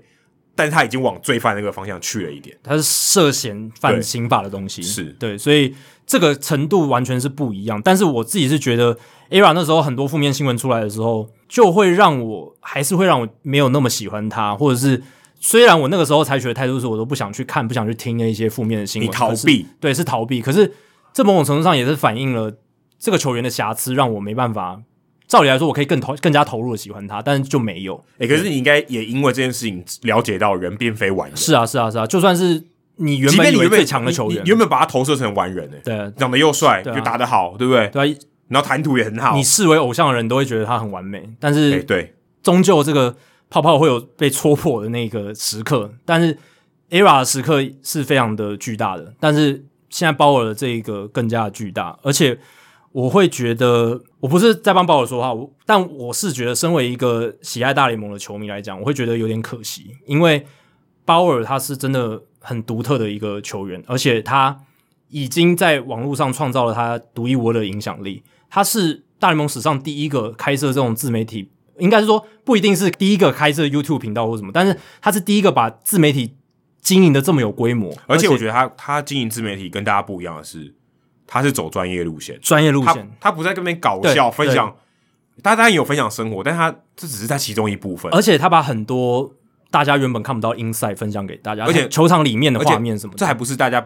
平常不愿意分，平常没有分享，而是不愿意分享。对你说我怎么对决哪个打者？对怎么对决，他球投他就是有点甚至触犯了球界的潜规则，就等于魔术师把自己变戏法的哎对对对对有点类的似方式公告给大家那种感觉，其实这有点破坏行规。对啊，因为他的那个分析的那个影片，就是谈他跟打者的对决打戏，他都把自己就是思考方式就讲给都大家听告诉。你了。对，那打者这个时候动作是怎么样？他为什么会有这个动作？是因为他已经被内角球吸引了，所以我要继续攻内角什么？这些他都讲得非常清楚。他的这些东西，我觉得对很多棒球迷来讲是非常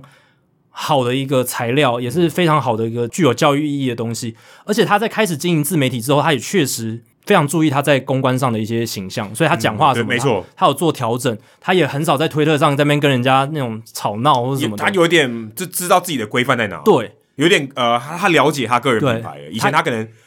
我想干嘛就干嘛，对不对？对你管得着吗？现在没有没有，我我把我当我自己当个人品牌来经营，他有控制，他有他有在控制，但这件事情就是这样让这一切全部几乎毁于一旦啦。我可以这样讲，因为一定有一大部分人会不再听他的东西，而且每一次他出来，一定就是会被贴上这个性暴力犯罪的这种标签。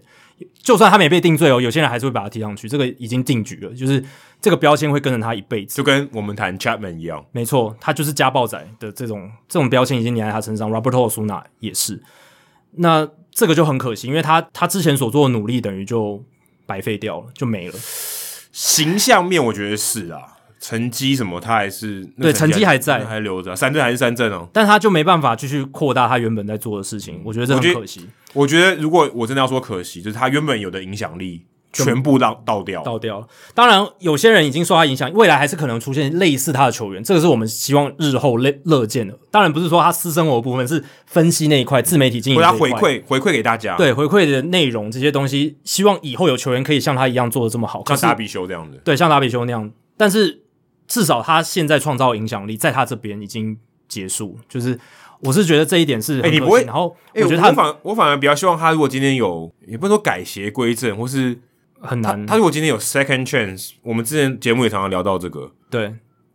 我觉得也是一件蛮好的事情哦。他也是现在他是高峰嘛，但我觉得最高薪重重的跌下，是，他有没有办法爬起来？但我觉得短期内真的很难，多短？我也不知道这个，至少不知道一两年以上不不可能，我觉得所以你觉得他一两年内就不会再投球了？不是不会再投球，是他的形象就是毁灭，就是但我。如如果今天他形，他如果今天是这样的形象，我觉得他也不会投球了、他根本没办法上场。可是有很多投手还是继续投啊，对不对？有很多家暴的案子的选手还在继续打球啊，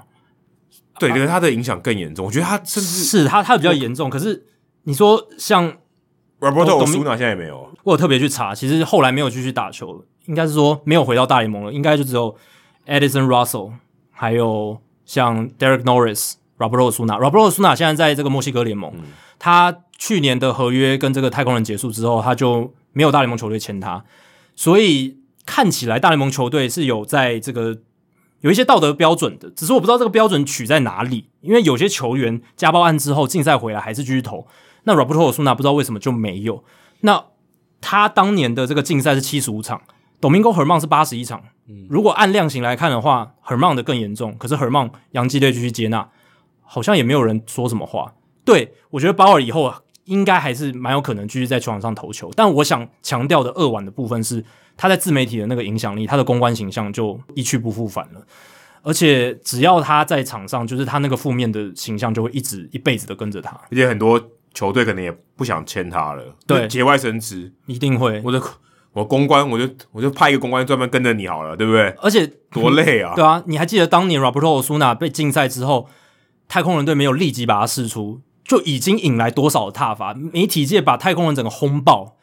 Jeff Luno 还出来说：“哦，我们要给 second chance 什么？”那个时候也是直还有接一被说还 zero tolerance，对他们说最早我是零容忍，对他们最早是说我们对这种家暴、这种性骚扰什么的，我们是零容忍。然后结果后来又说我们可以考虑给一个第二机会，就给人前后不一的感觉，然后就被轰爆。那欧苏纳后来真的也没有球队签，所以很多大联盟球队也许有这个标准在，可是就是标准不一啦，就是有些球员还是继续回来，那有些球员就没有球可以打。那鲍尔这个情况是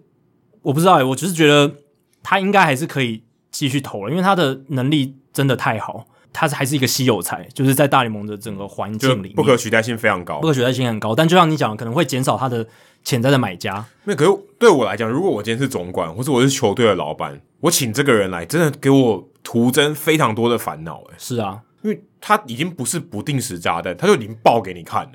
呃其实现在想起来，道奇队当初没有跟他签很长的合约，好像也欸可是他的赚 到他的合约是他三调年他的调逃是脱是条保款，尔的条件啦。对，但是某种程度上也帮到道奇嘛，因为他们可以比较早的摆脱这样合约。好像三三年吧三年而已。对，所以目前看起来，但如果你是道奇队，你会想要直接跟他试，就把他试出吗？在这今年，也许今年结哦，束之四后出是代表我要吃掉他所有薪水哎，哦，没有，如果就是有有办法可以用理赔或者是就是让这个合约失效或，大联盟插手对大联盟插插手说这个合约接下来失效，接下来两年薪水能不能不我用付？我如果是道歉，我一定砍一，定砍哦，我一我一定砍，因为我我知道冠军队。我记得我是一个没有什么新闻性，没有什么话题性，我我没有这么积极，不是说没有这么积极想赢啦，只能说他是一个大市场球队，杠杆太大了。我嗯今天选一个这样的球，我今天继续用这个球员，对我的影响实在太大，而且你要看他的队友能不能接受啊。对啊，对啊，对啊，哎因为会被牵扯，就是会你跟他同一队，你就是多少都会被牵扯到，就是对啊，哎、形象上会被牵扯到，而且人家就说你怎么看你的队友？对，这很难回答吧？而且这就是一个很很 disturbing 的事情，就很令人烦心嘛。这个很不好受哎、欸、哎、我们是球迷，我们 look up to Bauer，我们都觉得不好受。对，哎、那些跟他在同一个休息室的人更难受啊。对啊，只是这会让我想到说，会不会是因为鲍尔这一次被爆出来的细节比较多，所以我们对他特别严苛？因为之前像 Domingo Herman 或是 Odubo Herrera，他们都是被禁赛八十场以上。那你说还有 Sam Dyson 被禁赛一整季，当然 Sam Dyson 还在服刑当中，但至少 Herrera 跟 Herman 是回来。那舆论看起来是对他们两个没有什么太大的批评。没有，我觉得我觉得就是杠杆。但但我觉包得括我自包括我之前自己创造一个很大的杠杆，是，但我觉得有一部分也是因为我们没有得到 Odubo Herrera 跟 Herman 他们到底家暴了什么的细节。那这个我觉得跟杠杆也有关系，因为对方要觉得要扳倒你，他的力量要够大。嗯，所以他才要讲，对啊，Herrera 说：“我轻轻说，哎不能这样讲。我我相对起来，我要扳倒你所以简单多。所以我接下来就看鲍尔他的竞赛是多少。如果你说大联盟，大联盟对他处理的竞赛，因为大联盟处理的竞赛就代表说他们已经调查过他的这个犯罪行为到，就是他违规的行为到底有哦，多而且严重，事实上，因为媒体已经揭露非常多了，对大联盟，会去做一个量刑。我们有一个比较的标准了，而且说真的，大联盟要调查的这个力道应该相对轻很多了，都证据都摆在那里了，，对，所以那都已经调查好给你看了。我们现在有几个标准可以看，因为 Osuna 他那个就是马索尔苏纳他也是家暴案嘛，现在还还在调查中，还没有正式的这个裁罚下来。但 Osuna 他那个是警察到现场的时候他在打人，这个够明显了，这个是已经现行犯，直接直现行接犯逮捕了。所以我们看大联盟对 Osuna 他会裁罚多少场，然后再看大联盟对鲍尔他会裁罚多少场，我们就能大概跟 Herman 跟 O- Herrera 去做一个比较，到底多严重。那如果只只是八十场的话，那就代表说，其实搞不好 Herman 跟 Herrera 做的事情跟鲍尔差不多一样，令人发指。但是嗯，社会对他们的苛责好像比较少一点，当然也是因为他们的心度有差。可是我是觉得，在犯罪行为的角度上面都是一样的不好。但如如果我是大联盟，我会考量的是，如果我是鲍尔跟 Herrera 跟呃 h e r m a n 我觉得就算他们犯，我但是不可能啊，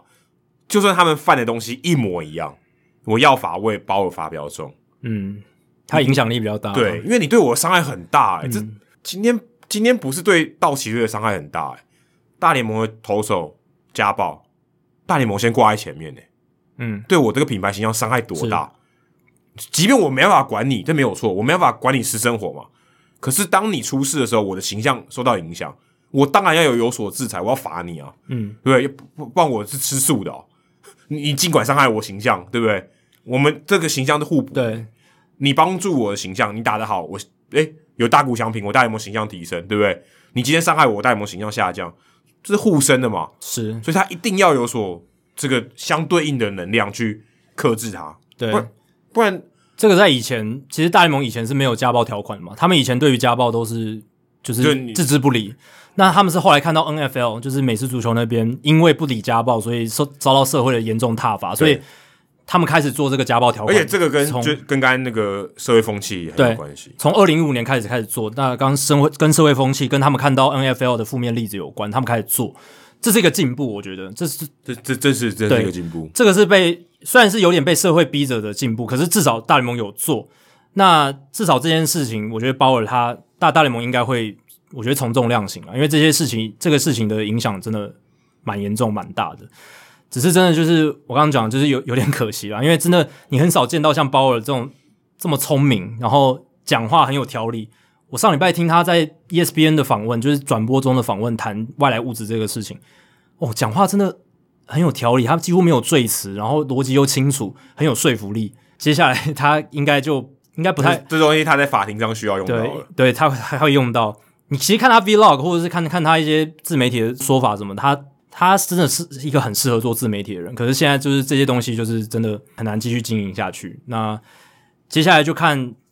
检方的调查会是什么，然后还有大联盟怎么去量刑。那我们是不希望再看到这些事情这么频繁的发生啊。呃，但是这个这个真的，你你希望不会发生，但我觉得这个真的，而且好像越来越严重。你看这，个这个这个不是我们能控制的，对啊，Sam Des Dyson，然后 Marcel Ozuna，然后现在又 Trevor Bauer，而且六月二十号《纽约时时报》有一篇投稿，我们之前都没机会讲，就是有一个前棒球记者叫 Cat O'Brien，她是一个女性，她在二十多年前的时候，就是游击 co- 兵的有游击兵队 cover 游击兵队的时候，她被一个球员强奸，嗯甚至不是性骚扰，是在饭店房间里面直接被强奸。那这件事过了二十多年，过过了二十多年，他才把这件事情讲出来。当然，他还是没有讲那个球员的名字，因为这个就像我刚刚讲的，这个影响会很大，会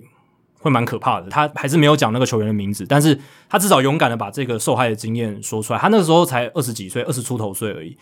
而那这是一个很明显权力不对等的，权力不对等的关系，因为他他是受访的时候，对他是要去访问那个对球对员对，要采访的时候，那那个球员就这样对他做这件事情，这个对一个年轻的女记者来讲是一个非常大的冲击，而且让她对这个产业产生了非常大强烈的不信任感。一个本来对棒球抱持着非常高的这个理想跟跟热情的一个人，瞬间的就失去了对棒球的这种憧憬，这等于少了很多这个棒球产业潜在的，不管是从业人员或者是球迷什么的，就会失失去很多这样子的人啊了，而且对于人道来讲，这就是你可以说毁了一个人的人生诶、欸对啊，真的，这真的这是更这样严。重。我说今天我就关怀关怀这个受害者，我是这个原告。你你可以想象，如果是你，你发这种事情发生在你身上，你的人生会愿意接受这种事情吗？对啊，而且这些报道越多的情况下，越多的女性就会觉得，诶，大联盟这个东西是不是一个很 toxic、很很有毒的一个环境？很说真的，我觉得对不对？就我是嗯是没有在大联盟任何球队工作，可是我看最近看到越来越多这种新闻，我真的觉对得，啊，其实蛮多情况下，其这实你会些觉得工作环境真的是 toxic。toxic 我觉得翻成有毒，在中文里面有点不是很准确不，准确啊，就是负面的环境、就是啊，很有害的，对对你的有身害心是很有有害的有。害的环境，就是我觉得会有很多本来想要进入这个产业的女性，哈，甚甚至男性啊，搞不好男性也会被性骚扰嘛，那都会觉得，诶，这个环境是不是就是一个放任性骚扰的一个环境，放任这种这种不合理的行为的一个地方？然后球员好像蛮多的都有这种行为，所以会有点害怕，而且有一些球迷可能会觉得，因为这样子的负面行为，他就不喜欢棒球，这是有可能的这。是非常合理。这个对就是这就是为什么我们需要公关这样的对职位、这样的角色。但话说回来，我觉得往好的方面想也是，这些事情至少现在这个年代都会被爆出来，在二三十年前可能真的是没有，然后很多受害者是被逼到死都都没有被讲出来他的很多故都事没有，或者就是对被封口了。对，所以我觉得这有点像是一种排毒的过程，就是很痛苦，没错，就是大联盟现在整个形象受到伤嗯害，但是你要用力的把它逼出来，你不逼出来，它那个毒素就会一直在里面去侵蚀这个产业。可是我不会认为你会得到一个完全没有毒的情况。没办法，没办法。但是我是觉得你要尽可能的去把毒挤出来，对不对？不然你不能任凭它在里面继续肆虐。或者我觉得是要有一个公平正义的形象，这东西是必须要建立的。当然你，你不可能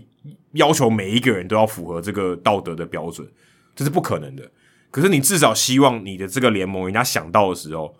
大部分的时候是好的。我是觉得你要去要求，你一定要要求，你不能不要求。但是能不能达到你要的目标，这是很难，不可他能。一定有要求，只是他力道就是没办法对那么大啊。对你说今天我真的超级要求，你只要私生我有问题，直接终身禁赛，这也可以啊。可是你是对他来讲，这个伤害太大了。对，但是就是至少你要去处理这些事情嘛。比起以前，这个已经好多，至少以前以前还可能因为以前可能还不是被动，是根本没动，以前现在至对啊少是被动，以后也许是主动一点的。我的意思就是，你至少要去面对，要要让这件事情有去处理，而不是完全不管。不管这个处理的方式是禁赛多少场，因为现在大联盟这个家暴条例的规定是没有规定说像禁药是第一没次有八十这个场，没有没有，他是没有规定的，家暴是大联盟主席 Rob Manfred 最后做决定的，就是从十场到他就是法官啊啦。一般对我们就说法律，我们在法官在判刑的时候，他最重要的依据是什么？潜力啊，是潜力。潜力对，所以他不是一个说啊，你打的伤多重，我罚多少，不是这样子，他是按照潜力来判的。所以按照潜力，大联盟之前的家暴案例的判罚最低是十五场，然后最高就是 Sam Dyson 这个一整季，所以有这么大的一个 range。那接下来就看 r a m a n f r e d 他会怎么裁判，那判的结果也可以让我们知道说这个量刑的标准大概在哪里。这个是我们可以继续关注的一个话题。如果真的以 leverage 来讲，我如果是大联盟，我直接罚两季，嗯，我这个一定比戴森还重。对，我觉得当然也不确定，搞不好 Dyson 也做了很可怕的事情，我们不知道，对不对？假设他们一样都都一样可怕，但这个假设一定是错的，好不好？嗯，假设一样，为了好方便分析，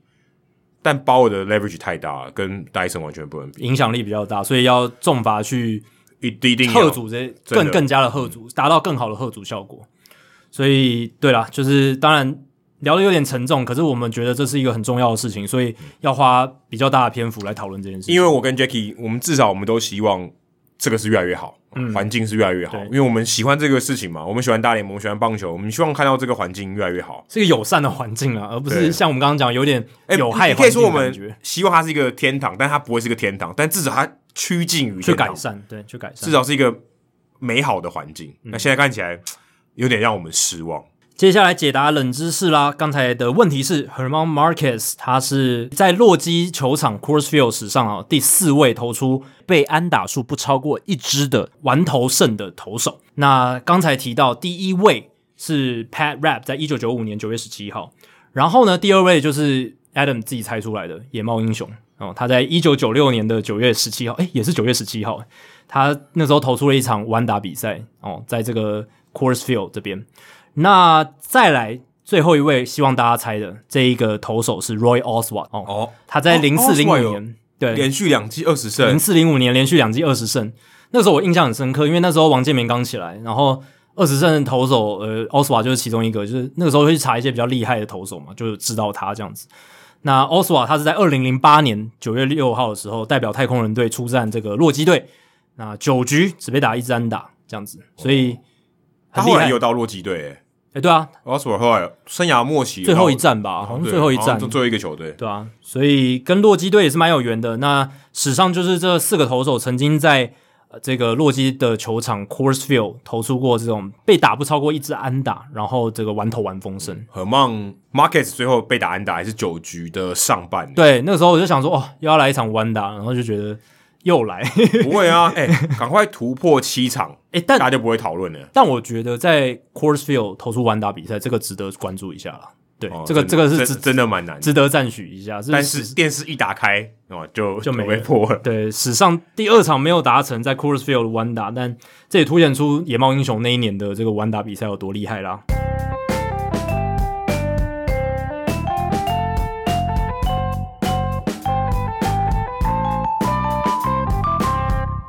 好，接下来进行本周的人物我啊来讲单元。Adam 这个礼拜要介绍什么人物？我哦今天要介绍的是一个平凡的小人物啊，不是小人物上来，是小人物。那 Athletic 呃最近有写了一篇文章，Stephen J. Nesbitt 他写了一个文章，不知道大家最近有没有看到道奇队去访问白宫？有这个消息、鲍尔有没有去啊？没有？他没有去，哦，鲍尔没去，因为他在风哇，头上，所以他他他就避鲍尔没避去免，去我对没有看合照，我没有没有看他独照，他没有他没有去，对不对？因为他知道一去一定就是记者会问他这个问题，啊哦，所有的媒体都访问他，而且对包啊括，政治线的也也来也来问他。而且你这样去白宫对总统这样也不太尊重哦，就是是不是媒体的焦点都在哦都都在帮我，对对对他不想去转移焦点啦，对，啊分散焦点，这个不好对。但有一个比较温馨的故事啊，Athletic 的 Stephen Nesby 他写了一篇文章呢，讲到一个道奇队的球迷，二十三岁的道奇队球迷 Grover Castro，他现在在南加大哦，已经没有在念书了，他之前是音乐教育研究所，他现在是这个墨西哥街头乐团的小号手，吹这个 trumpet。那墨西哥街头乐团是 mariachi，我这应该是西班牙文啊，mariachi、应该嗯是西班牙文，是这个墨西哥的街头乐团。所以你看到呃，他们可能有一些墨西哥风格的这些表演，那他是这个吹小号的。那为什么我们要介绍这个小故事呢？因为他身上穿的这个表演的外套呢，居然跟着道奇队进到了白宫。哦，你想道奇队应该都穿西装嘛？哦，进到白宫里面也不会穿球衣，应该穿西装。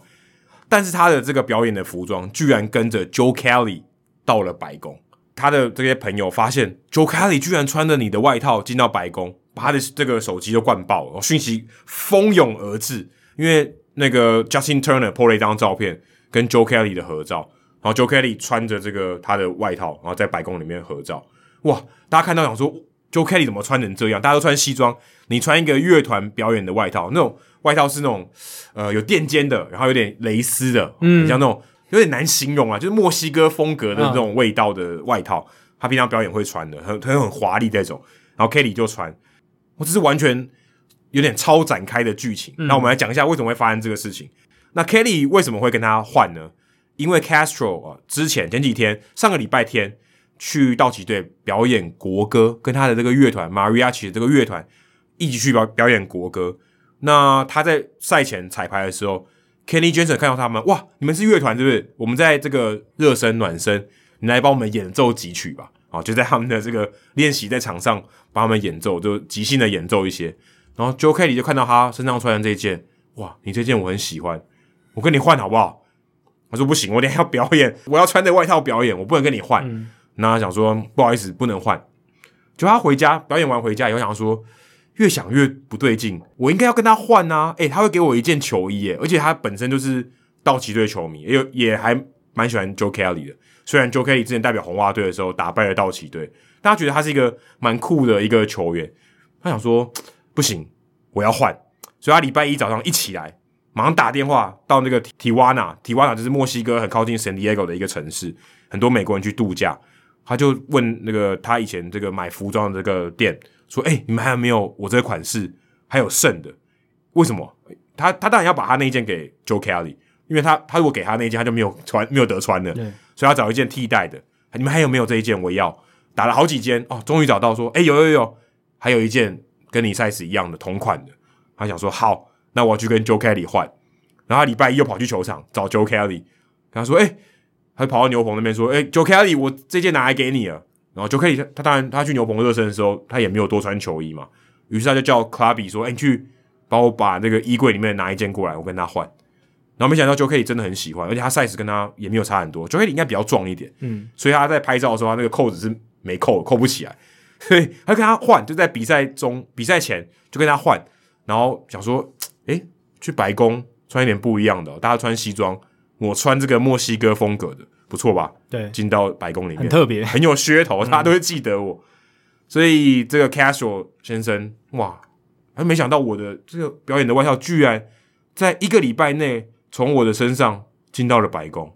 而且是穿在道奇队的球员身上。嗯，这剧情真的超展开，对啊，要不他有那个转念说，干我干嘛不换？搞不好那件衣服永远都不会进到白宫里面。而且我看你在这个笔记上有提到说，Kelly 他其实也有墨西哥血统，哎、对，这个还蛮还蛮刚好的啊。他的这个妈妈有墨西哥血统，哦 OK，其实 Joe Kelly 我看不出来有墨西哥血统。就像 Teddy Stankovic 泰迪，他哦是也有他对对他要代表墨西哥去打奥运嘛，但是你外表好像看不出来他有墨西哥血没统，有，而且他的姓氏完全不像，比较像欧洲的啊欧系的，对，比较像欧洲的姓啊，结果居然是墨西哥，因为他是妈妈那边，也应该也是妈妈那边就跟 Joe Kelly 一对样，有有那个墨西哥的血你统，看 Donald Trump 之前多反墨西哥，结果居然 Joe Kelly 穿了一件墨西哥的外套进到了白宫，嗯，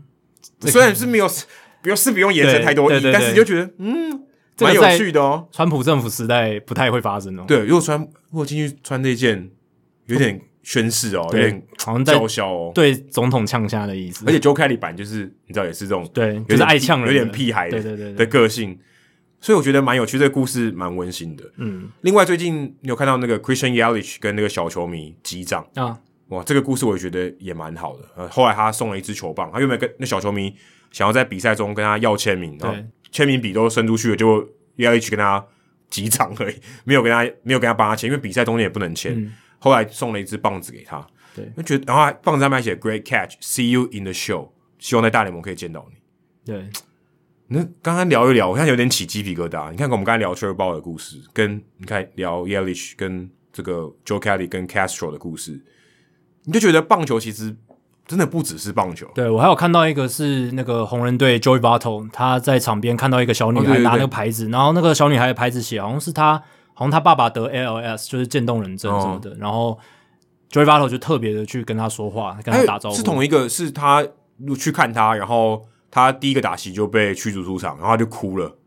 然后哦后来 Joey Votto 还跟他拍照，好像不是同一个，不同一个好好像不是同一个，那是在 San Diego，好像是在 San Diego，我我不太确定，因为我只是看到照片，我不确定是哪一场比赛。对，对啊但是就是还蛮温馨的，然后也反映出 Joey v a o 这个人是蛮温暖的啦，然后他也很喜欢跟球迷互动，对，所以你看，其实有好有坏的一面啦，对，都有。棒球其实是可以很正面的。对你看 Castro，他完全没有发现有一天因为棒球的关系，他的外套进到了白宫，哎、这是多难的一件事情啊！对啊，你的东西要在一周内你完全没有预料到的情况下到白宫，这很难吧？ 很难啊，这真的真的超展开，对或是有一天你因为接到一个很精彩的界外球，亚历奇跟你击掌，还帮你签名一支棒子说 “See you in the show”，嗯，这其实是很温馨的故事。对啊，所以我们的目的是希望这一种的故事越来越多。当然，我们讲负面的事情，也不是说我们要啊、呃把这个大联盟的负面的那一面就是更放大什么。我们的目的其实也是希望透过把负面的事情让大家知道说之后怎么样去避免，或者是让更多人关注这件事情，然后让整个社会有一个舆论压力，让大联盟可以去做正面的一些改变啊。嗯，甚至我觉得必须说，这就是真实的世界。是啊，你一定有光明的一面，你有阴暗的一面，因是为光明的背后就是阴暗嘛。那你两边都要去看，我觉得这个是我们节目也希望，哎、不，今天不是只看场上啊，场外我们也要看，好的我们看，坏的我们也看，这是我们希望可以提供给大家的。好，接下来数据单元，哦，你这个数据，我们也是好的看，好的数据要看，坏的数据也要看。哎、我我记得，我可以在你分享这个数据之前，我我讲一下，因为当时我去跟马林鱼的时候，那一场比赛，Jose Urania 丢到 Ronald Acuna Jr. 第一球，不是差点打架吗？对，对那场我刚好不在，你那时候在干嘛？我刚好在别的地方在，别的地方。哦对，就在采访别的球员，就没有跟着马林鱼。哦，OK，你不是播第一场中华职棒就有板凳冲突，对对对对对，然后我去跑了两百多场美国职棒，一场都没有遇到，就那一场我没有遇到。Ronald Acuna Jr. 被 Urania 砸那一场，对第一球对，那场不是好像也有板凳冲突，板凳冲突，我就没有刚好没有到，我跑两百多场比赛，我都没有遇到板凳冲突。你播第一场中华职棒就板凳冲突，你人在现场吗？还是哦没有那场我不在，就是我不在啊。我想说，我平常都会在啊，因为我如果就你你我如果在的话，我就可以看看到啦。我刚刚听你说的说法，好像是你在其他地方访问其他人。我对我在其他地方访问其他人，然后我看着电视想说，哦，OK，居然有板凳冲突没找，不是没不是没找我，是对啊我刚好没看到。那时候我对啊就印象非常深刻，我想说，我那时候打开看电视马林鱼的比赛，结果居然怎么砸人呢？然后我不在现场，我觉得好可惜哦。真的，因为这很难得一见啦。除了乌雷尼亚以外，哦，Pablo Lopez 在今年的这一周的这一场先发呢，他也是一球先发，嗯延续了 Urania 的好，对，不能讲好传统，传统 不好的传统。这个 Pablo Lopez 他也是在这场先发里面呢，对 Ronald Acuna Jr. 第一球就砸到了这个 Ronald Acuna Jr. 身上。那裁判当下是开了会之后呢，就决定把 Lopez 驱逐出场。那这个是 Ronald Acuna Jr. 他生涯第五次被马林鱼触身球，这个是他生涯被砸的触身球里面这个单一球队最多的。 Urania 好像那那那场比赛好像就是前一场也也被砸，也是 Acuna Junior 被砸，应该是他前面打了很多全垒打，所以那场比赛乌瑞尼亚砸人就，大家就觉得很没有风度。我这一次为了这个数据去查，我发现说好像是因为他前面打了很多全垒打，系列赛前三战四支全垒打，然后乌瑞尼亚砸人之后就被解读成是马林鱼队他们不爽哦，阿打库尼太多亚打的全垒太好，嗯哦对，所以那时候马林鱼其实被批的蛮凶，维尼亚整个形象跌了很多，就是因为有点像是因为对方太好，你用出生球去砸人家这样子的感觉。所以呢，这个是呃 Pablo Lopez 这一场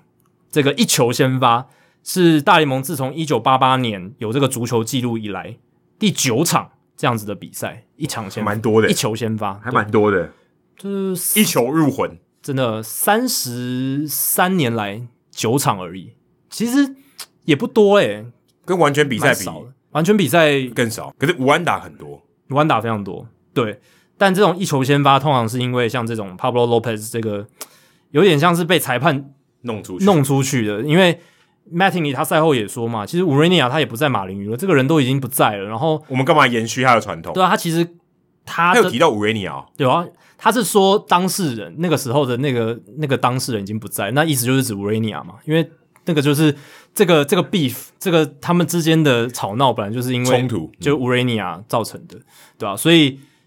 他的说法就是说，那个人事已非，然后我们现在其实也对勇士队没有什么什么太多的反感。现在你们战绩还跟我们差不多嘞，当然这是场面话，他们一定还是有一些反感啦，只是说应该不不至于到砸人啦，但而且而且 Lopez 本人很和善，非常非常和善，他是个和善的人，他是非常书生型的，而且你看他投出去的那一个刹那，他的那个反应，你就会觉得他应该不是故意的啦。可是他他在一个最差的时间点丢到最不应该丢的人，而且是是一颗直球，对你就会觉得嗯好，好像有那么一点嫌疑。裁判至少那么觉得有嫌疑，所以他把他驱逐出场。呃，如果我是裁判，我也会把他驱逐出场，对，就觉得有针对性啊，因为我我因为我活在前两年，我知道你们发生什么事没。错。但有趣的是，前一场一球先发就是乌瑞尼亚那一场，二零一八年八月十五号。丢丢就是那的人一都场丢的人都同一个人，对，那个时候阿库尼亚连五战开轰，系列赛前三战四轰嘛，然后就五雷尼亚就砸人，对，然后那时候有板凳清空。那再来前一场就是很久以前，二零一四年九月六号，Danny Duffy 对洋基队的那场先发，他是因为肩膀酸痛，就是一球之后就退场。其实这种一球的通常都是像我刚刚受讲伤受伤，或者是就是被驱逐出场，基本上很难有其他的状况了啦，对啊，一球开球嘉宾不算啊、对，开球嘉宾不算啊，不是说你开球 就就要被驱逐出就场像，Fifty Cent 就直接被驱逐出场，头太烂了就被驱逐出场了，太糟糕。不是，通常是因为受伤了啊啊，这种被驱逐出场的反而还比较少一点吧。那再来看一下，就是 Vladimir Guerrero 父子他们的一个比较，他们生涯前两百五十八战都打出了五十支全垒打，这个也太巧了吧！我就觉得跟很 Cecil 扯 Fielder 跟 Prince Fielder 一样， Cecil Fielder 跟 Prince Fielder 是生涯三百一十九，那更难。那更难，对，真的很了不起。两这个父子的生涯全垒打数一样，但但是 Vladimir Guerrero Jr. 他们是在特定的场数两百五十八场都累计出五十轰，这也可很是可是我觉悬得，可我觉得这个相对起来比较容易吧。生涯长度你也难控制欸诶、可是他是在第两百五十八场这个时间点，我觉得很悬呢、对不对？不会啊，你说第两百五十八场同样都打出那个全垒打，然后刚好数字，嗯，这样讲讲怪怪的。但是如果你今天他可以等他啊，你是懂我意思啊，吗你可以刻意累积，但也不会刻意累积到第两百五十八场才打第五十轰，这也没没办法控制嘛，对不对？不会，如果今天说有呃，例如说老 Guerrero，他有很长一段时间没有打全垒打，他在那个区间里面他都可以算了、对啦，对啊，对，因为他就等有点像他他之前放在那边给他等，对他只要碰到那个时间两百六十场的时候，他也是跟他一样。就可能有十几场的区间都可以用到这个数据上，对但我觉得还是蛮有趣的，想说跟大家提出来一下。那前两百五十八场，小葛雷诺的打击三围是两成八九，三成六八的上垒率，长打率点五一零。那老葛雷诺是三成一三的打击率，三成五九的上垒率，然后长打率是点五四六哦，所以。其实很明显可以看得出来，老葛雷诺他生涯初期是比较强的，他很快就进入状况。那小葛雷诺花了一点时间慢慢慢热，但是他现在生涯成绩已经快要追上他老爸了，不知道他妈妈有没有跟着他一起做菜给 他吃？老老葛雷诺妈妈有陪他一起啊，应该有有不是有做菜给他吃吗？对啊对啊有啊有，而且还做给他队友吃，对不对？但小葛雷诺的妈妈等于是老葛雷诺的嗯呃老婆太太，对有没有做菜给小葛雷诺吃因？为小葛雷诺的奶奶是有做这件事的， 对。但小葛雷诺他生涯前三年期，即便打了就是没有像他爸那么出色，可是他的这个上垒率比他爸高，所以也反映了出他们两个人的的打击心态差异是很大的。小葛雷诺选的保送多很多，嗯，身身材看得出来，就不太喜欢跑，。身身材看得出来用走的上去比较你轻松。你去叫小葛雷诺手外野试试看，但小葛雷诺说他已经瘦很多嘞、对不对？已经已经有来瘦不身了，但他这个身材跟他的 power 有关啦，对啊所以对啊你你还是要有一个平衡的地方。而且小葛雷诺现在已经变全职一垒手了，他老爸年轻的时候是很好的右外野手，对，所以这也不太一样。然后呢，接下来看这个二零二一年截至七月三号，全联盟这个救援失败次数最多的球队是费城人队，二十二次。我我觉哦这得已经变传统了、欸，对啊，他们已经连续好几年牛棚都糟到不行，还是没办法欸改我变觉这得个他他们的趋势牛棚是不是应该就是那个那块区域是不是要改运一下？是不是要因为因为因为人都换了啊？是要重新装潢改一下风水，或者是请那种驱魔师什么之类的，或是他们只要客队跟主队，他们俩在隔壁嘛，换一下。对，我觉得好像，因为他的人都已经换了、欸而且也他不至于这么烂吧？他们不只是这个救援失败次数多，他们救援的这个机会也少，就四十次救援机会就二十二次的救援失败，他们的救援成功率只有百分之四十五，很低耶、一半以上的救援机会全部都搞砸。 然后你去看他们牛棚防御率四点七，全联盟二十三名，FIP 四点六零，全联盟二十四名，WPA 这个就是等于说是去看你的这个高张力的情境下你的表现，负四点三八，全联盟倒数等于说牛棚上场，你的你比较像你会输球，对你接近你接近输球更近一点。就是他们实力烂就算了，他们关键时刻也表现的很糟，所以负四点三八的 WPA 全联盟第二十九名，倒数第二，哦很还有还有惨。还有更烂的、哦，还有更烂的，那有一些牛棚是，诶、他的整体实力不错，可是他 E WPA 很糟，就是马林鱼队。马林鱼队他们其实牛棚的防御率三点四三，全联盟第六，FIP 三点三九，第一名、诶，哦我、代表他们这个三振保送的比例很好，也不容易被全垒打。可是他们关键时刻表现很糟，就因是为你要输一分，我就让你输一分。对 WPA 负二点七四，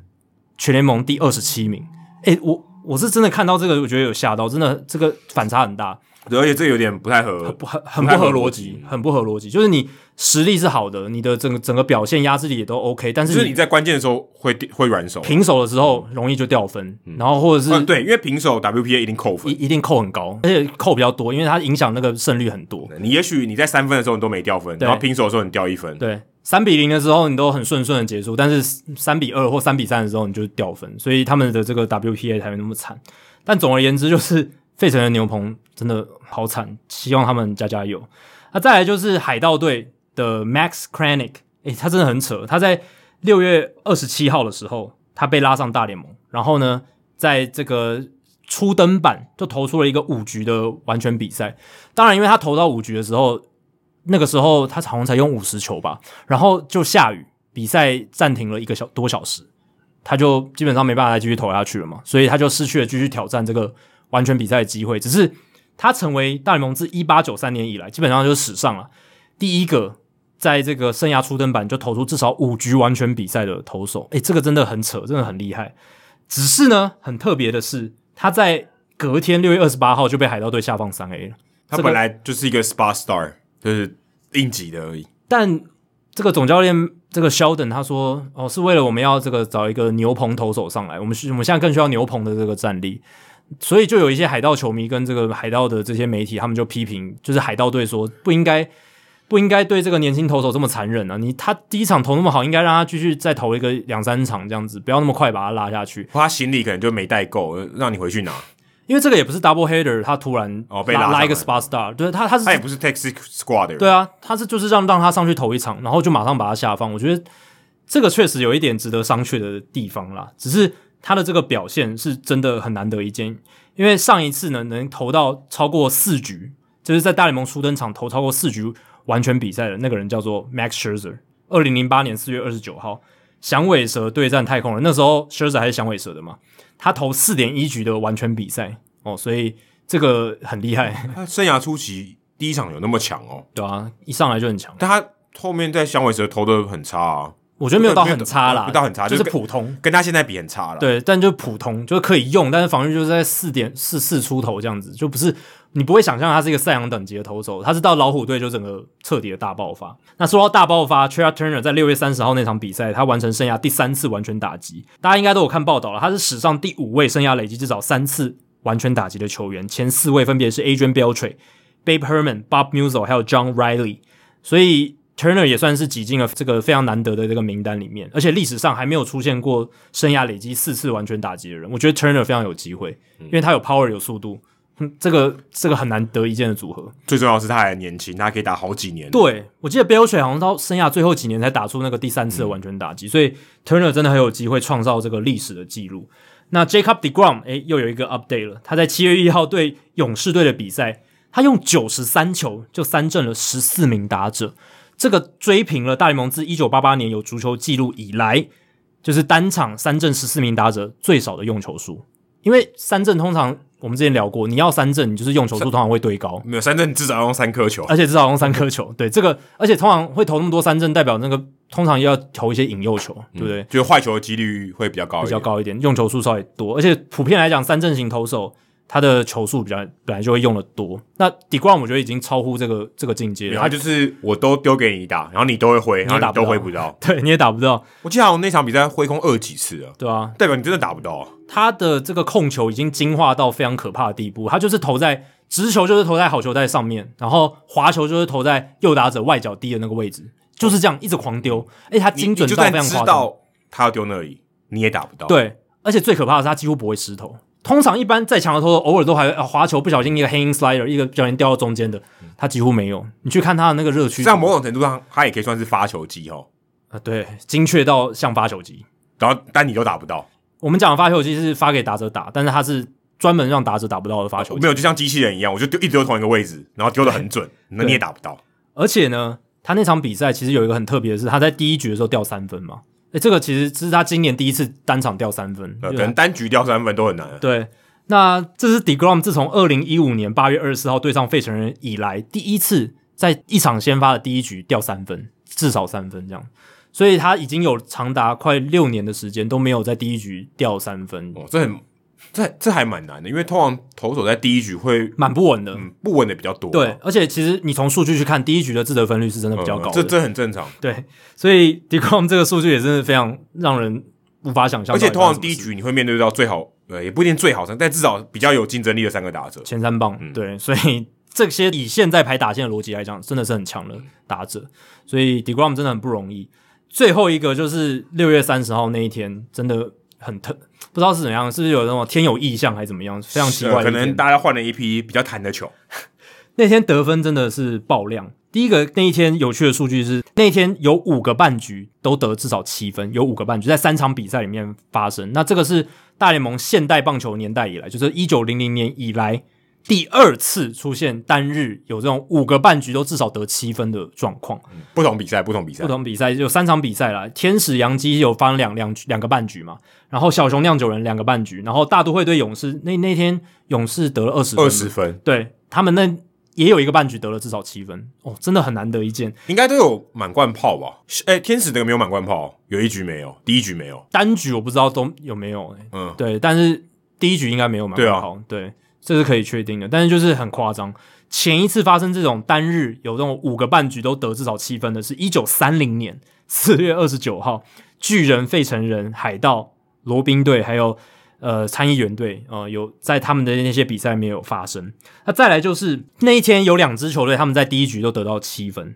一个是洋基队，然后另一个是小熊队。那在六月三十号以前，呃，从一九零零年到六月二十九号这整个区间里面，总共有六百三十三场的比赛呢，是这个球队在第一局就得七分的，至少得至少得七分，对，至少得七分。那这些球队在那些比赛里面的胜率是百分之九十六点一，他们赢了六百零八胜二十五败。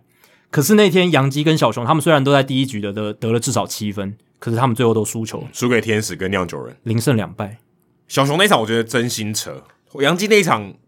也蛮扯的啦。也蛮是扯后来蚕食鲸吞，但是酿酒人是突然又一波把他带走了。但总而言之，就是两支球队在同一天都单局，而且是第一局就得七分，通常第一局七分就已经几乎把人家扣倒了。可是他们在这样的情况下，百分之九十六的胜率，他们还是都输掉。这在河滨的垒球比较常出哦，现，常常看到，对对哎、对没有常常常看到，但至少比棒球常出现多了。比大联盟常出现多了。而且这个是大联盟自一九零零年以来，首度有两支不同的球队在同一天第一局失了七分之后，然后都赢球。那这两支球队就是天使跟酿酒人啦。然后当天总共出现了两百零四分，总共总得分加起来两百零四分。然后呢，七百四十五个出局数，平均每五十四个出局数，也就是一场九局的比赛嘛，一场九局比赛就是五十四个出局数，会产生十四点八分。那从一九零一年到那一天为止，大联盟一共有七千八百五十九个，至少有十二场比赛的这种天数。那六月三十号当天是有十五场比赛啦，那在这这七千多天当中呢，场均十四点八分是这七千八百五十九天当中最高的，所以六月三十号那天是可以说是几乎是史上在单日有那么多比赛的情况下，这个平均得分最高的一天，那天真的蛮可怕的，不知道到底真的发生什么事。对啊，因为你要说一个人打得很好很容易，你要三十支球队都打得爆量的分数，这非常难呢、欸投手一起不知道干嘛失灵这样子，那天还有大谷、哦，不要忘了，那天那天大谷有参与历史，对，然后打打者都打得很好，诶、这这个真的也很猎奇，这很难，这很难。很难。那也许有听众会好奇说，那史上单日最高得分的记录是几分？答案是两千年四月五号两百零六分。所以基本上这一天六月三十号这一天已经快追上，就是单以纯这个分数来讲，已经只差两分就要追上记哦录了。投手都被打成鬼，因为那天是清明节， 对，四月五号真的被打的命都剩半条。鼻青脸肿这样子，真的蛮蛮扯的一个记录。